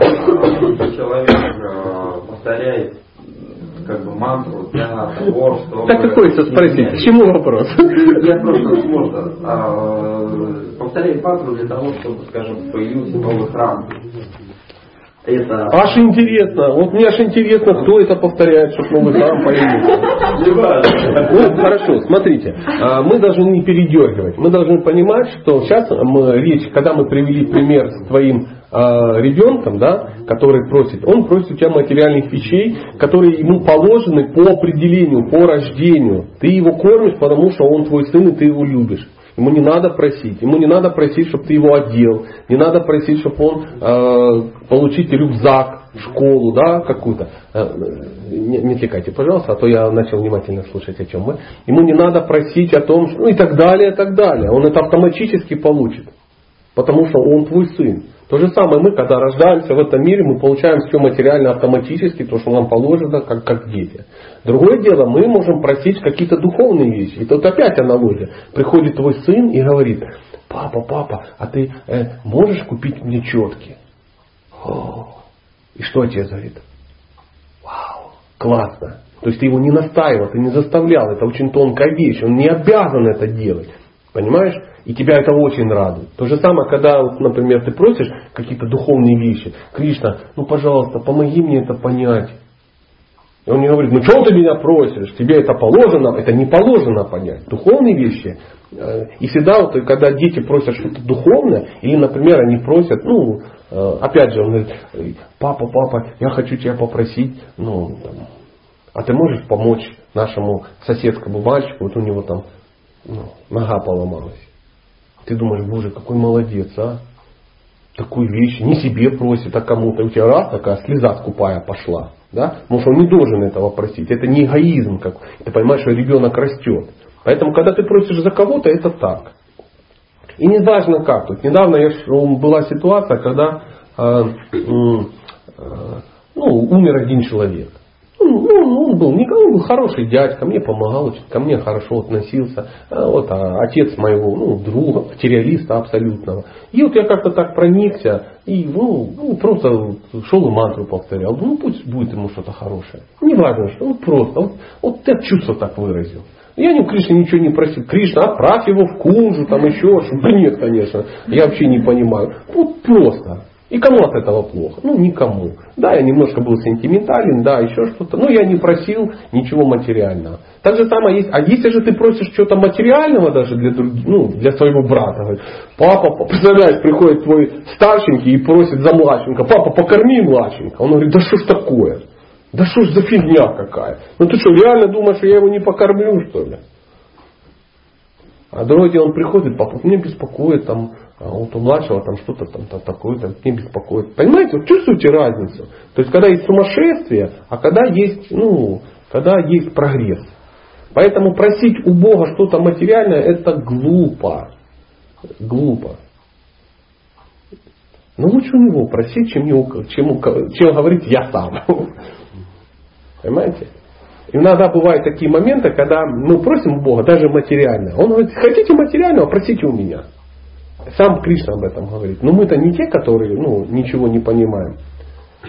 Мы-то не хотим уже в ладошки писать, мы же уже подросли, поэтому мы и, ну, так себя ведем. Так и говорим, что по идее просить не надо. Угу. Сейчас мы заканчиваем, дорогие друзья, вот буквально сейчас еще. Ну, э, давайте дочитаем, ну, буквально 5 минут, да, и закругляемся. Видите, как во что превратилось а мы же хотели просто тупо прочитать. Надо записать еще несколько книг, которые я забыл сказать. А, следующая книга называется книга Маханикхи с вами. Искусство повторения святого имени. Вы не обломаетесь. Маха Нитхи с вами. Искусство повторения святого имени. Она везде есть, она везде продается. И э, третья книга, книга Шачинандана Махараджа, называется э, «Нектар повторения святого имени». Океан нектара повторения святого имени. Да? Океан нектара святого имени. Вот так. Океан нектара святого имени. Он ну, очень много по этому поводу пишет. Там есть еще книги ну, похожие. А, а, Шачинандана с вами. Вы знаете, наверное, тут может быть достаточно серьезный еще процесс. Не будем мы привязываться, добивать, чтобы ну, дочитать. А, раз у нас уже как бы времени нет, лучше завтра, э, завтра начнем опять очень красиво. И запомним, что мы добрались до шестого оскорбления святого имени, придумать собственные толкования э, ему. А продолжим седьмого, да. А, может быть, да, ну вот вопрос. Да. У меня был вопрос один, еще. Давай. А, вот вы говорите про, а, про объявление войны чувства. Угу. А, вот, а как вот, то есть получается так, что а, нельзя ну, вожделение, ну, терпеть вожделение, да, потому что оно в конечном итоге сорвет голову. Да. Вот, но в то же время, когда, а, то есть нужно а, понимаешь, что ты не можешь пока с этим справиться, и как бы, ну, то есть как падать, да, ну, прибегать к каким-то вот моментам, а, но потом подниматься дальше. Да. А не, не получится так, что... Может а, получиться, да. Да, что ты как только, так ты сразу. Да, ну, я же да, закончу, конечно, да. Где эта грань? Как В голове. Это разум должен быть. То есть, если ты разводишь Бога, да, то ну, ты его обманываешь. То есть ты подвел философию под свои падения. То есть ты четко знаешь, сейчас я вот, э, о, мне захотелось, о, я сейчас падаю, о, потом молитва, о, это называется оскорбление. Совершать греховные поступки водили на очистительную силу святого имени. А то есть подожди, когда получается, что если а, все это делать разумно и а, понимаешь, что там тебе это не нужно, ты пока не можешь с этим справиться, то, а, то есть получается какой-то а, спад, да, но ты продолжаешь, то есть спад, да. они будут реже. Реже, реже, да, в один день не получится. Поэтому если человека а, ну, напрягает вожделение, да, то есть э, через какое-то время он поймет, ну что все уже невозможно, то есть с ума сходишь, все равно это уже как-то происходит, так или иначе, правильно или неправильно и тому подобное. Ну, сейчас мы говорим, например, о ну, молодом человеке каком-то, да, который может даже брамачари или там какой-то, ну, надо жениться. Просто надо жениться и а, жить в семье. И тогда, живя в семье, у него а, этих проблем будет меньше, значительно. Даже если э, не значит, что они с первого дня будут целебатить да, муж и жена, возможно, у них это не сразу произойдет, но это будет, ну, во всяком случае, в рамках семьи. Говорится, что э, женщина для мужчины, она, ну мы сейчас говорим-то понятно о чем, да, то есть основное падение это связано с какими-то сексуальными темами, да, вожделение с этим больше связано. Вряд ли мы говорим о том, что, ну, захотелось пуфик какой-то, да, ну, то есть, ну, захотелось, ну, не купила ничего страшного. То есть, основная проблема, мы все не, не маленькие дети, понимаем, что основное вожделение, оно все, ну, как через сексуальную энергию идет, да. Поэтому говорится, что э, э, семья, да, вот, э, Рихаса Ашам, она э, похожа на э, страховочную сетку такую. Вот вы в цирке были, видели, канатоходцы ходят под куполом. Да? И он, он ходит, он может без страховки ходит но снизу сетка натянута. И вот духовная практика это хождение по канату. И в какой-то момент качнет однозначно. Ну, в большинстве своем. То есть есть люди, которых не качает, а есть многие, которых качает. И он падает. И он падает в сетку. И говорится, что сетка его не убивает. Ему, он, он, конечно, он уже не канатоходец, ему надо будет назад залазить, опять идти, возможно, упадет, но он не разбивается о а, этот, как он называется, арену, да, манеж, да, он манеж, он не разбивается. Поэтому если э, мужчина, ну, он э, не находится вашими, да, в рихаса ашами, да, если он, ну, или женщина, например, да, если они, ну, нет у них законных отношений семейных и тому подобное, то есть возникают ситуации, когда он начинает, э, ну, а проблема может прийти, желания могут прийти, это называется, он падает и разбивается об манеж, он впадает в скотство просто. То есть мужчина перестает контролировать, или женщина, да, когда он идет на поводу, то начинается безумие. Просто безумие. И мы знаем эти безумия. Ну, вы там, возможно, не знаете, но я слышал от людей, приехавших оттуда недавно, что это может закончиться все очень плохо. То есть это могут возникнуть отношения с замужними женщинами, там еще с кем-то, это может там проститутки появиться, там гей-клуб какой-то появиться. Ну я не знаю, все, что хочешь может появиться. Почему? Потому что живя в, ну, в законном браке, эти вещи не появятся. Но падение будет реже, да? Однозначно. И чем дальше, тем лучше, тем лучше будет. То есть человек будет э, понимать, что это неправильно, он будет двигаться, суетиться, он понимает, что это неправильно, и будет все реже и реже. И это может растянуться на год, на 10 лет, на 10 жизней. Ну, в зависимости от практики. Но в любом случае законный брак это законный брак. А незаконный, он незаконный, однозначно. То есть а там, ну, там все будет э, ну, происходить всегда. То есть когда человек, в любом случае контролировать э, надо, надо пытаться. То есть, понимаете, это как говорят, вот чувства, они как, есть несколько примеров. А первый мне очень нравится пример. Это как объезжать лошадь. Ну, нам не очень знакомый пример, кто на лошади ездит, у кого есть такой опыт, да, кто каждый день ходит на ипподром там какой-то, или там в манеж тоже. Но вы представляете, лошадь, там, на спине сидит человек, есть какая-то узда, да, и если человек узду бросит просто, и просто будет, а как джигита такой, она как понесет эта лошадь и унесет непонятно куда в обрыв может упасть вместе с ездаком, потому что лошадь неуправляема. Потому что э, ну, всадник, он даже не держится за эту узду. Он ну, сумасшедший просто. Либо второй вариант. Он эту узду схватил и так тянет, так тянет, что бедная лошадь, она становится на, на дыбы, и ты все равно падаешь. Вот разница такая, что когда человек все так пережимает, он думает, я чем больше зажму, зажму тем лучше. А оно как бы на дыбы стало и упало. Поэтому искусство ценное, это ну, уздой так управлять, чтобы не несла и на дыбы не становилась. Понимаете? Вопрос? Да. А вы скажите, ну вы говорите, что нельзя насильно бороться с вожделением.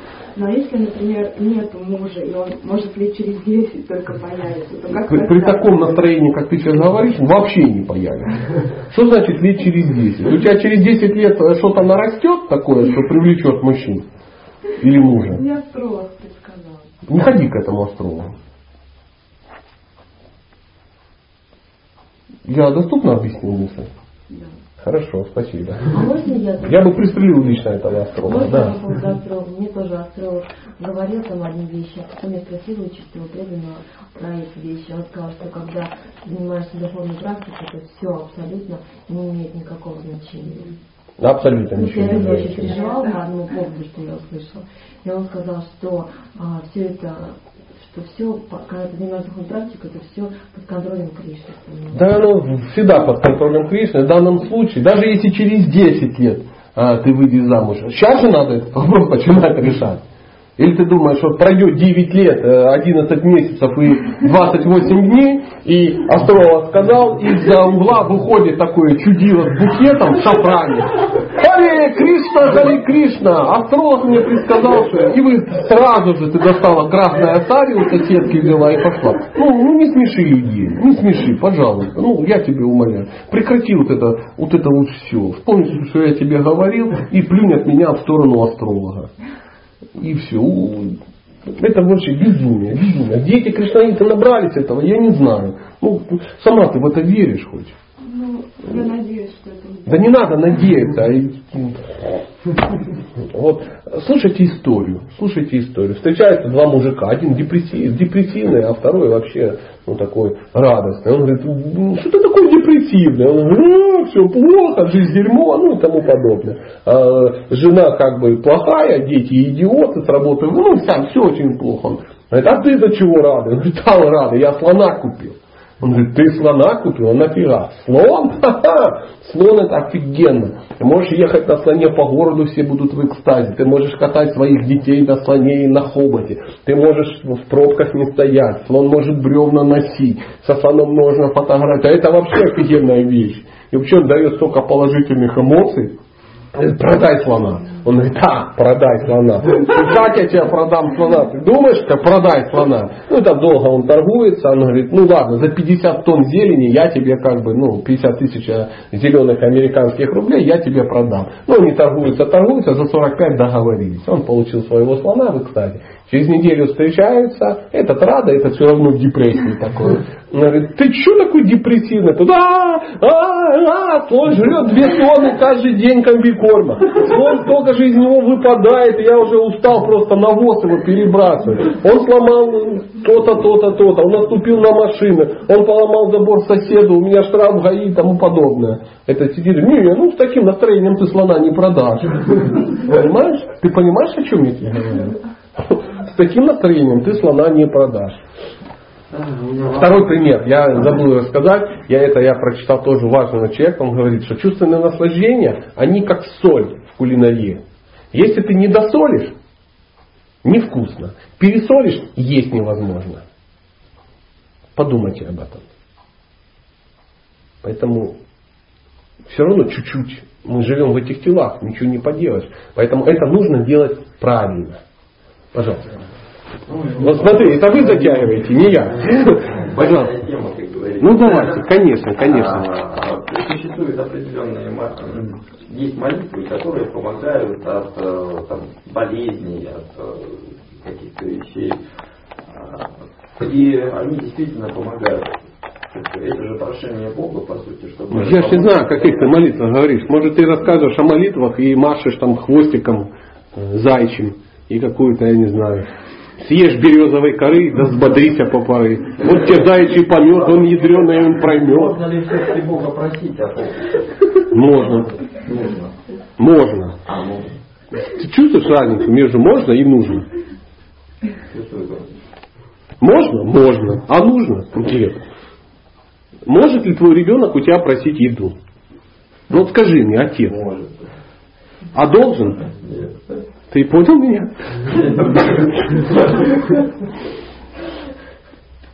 А, ну что? Ваши примеры бьют в нокаут.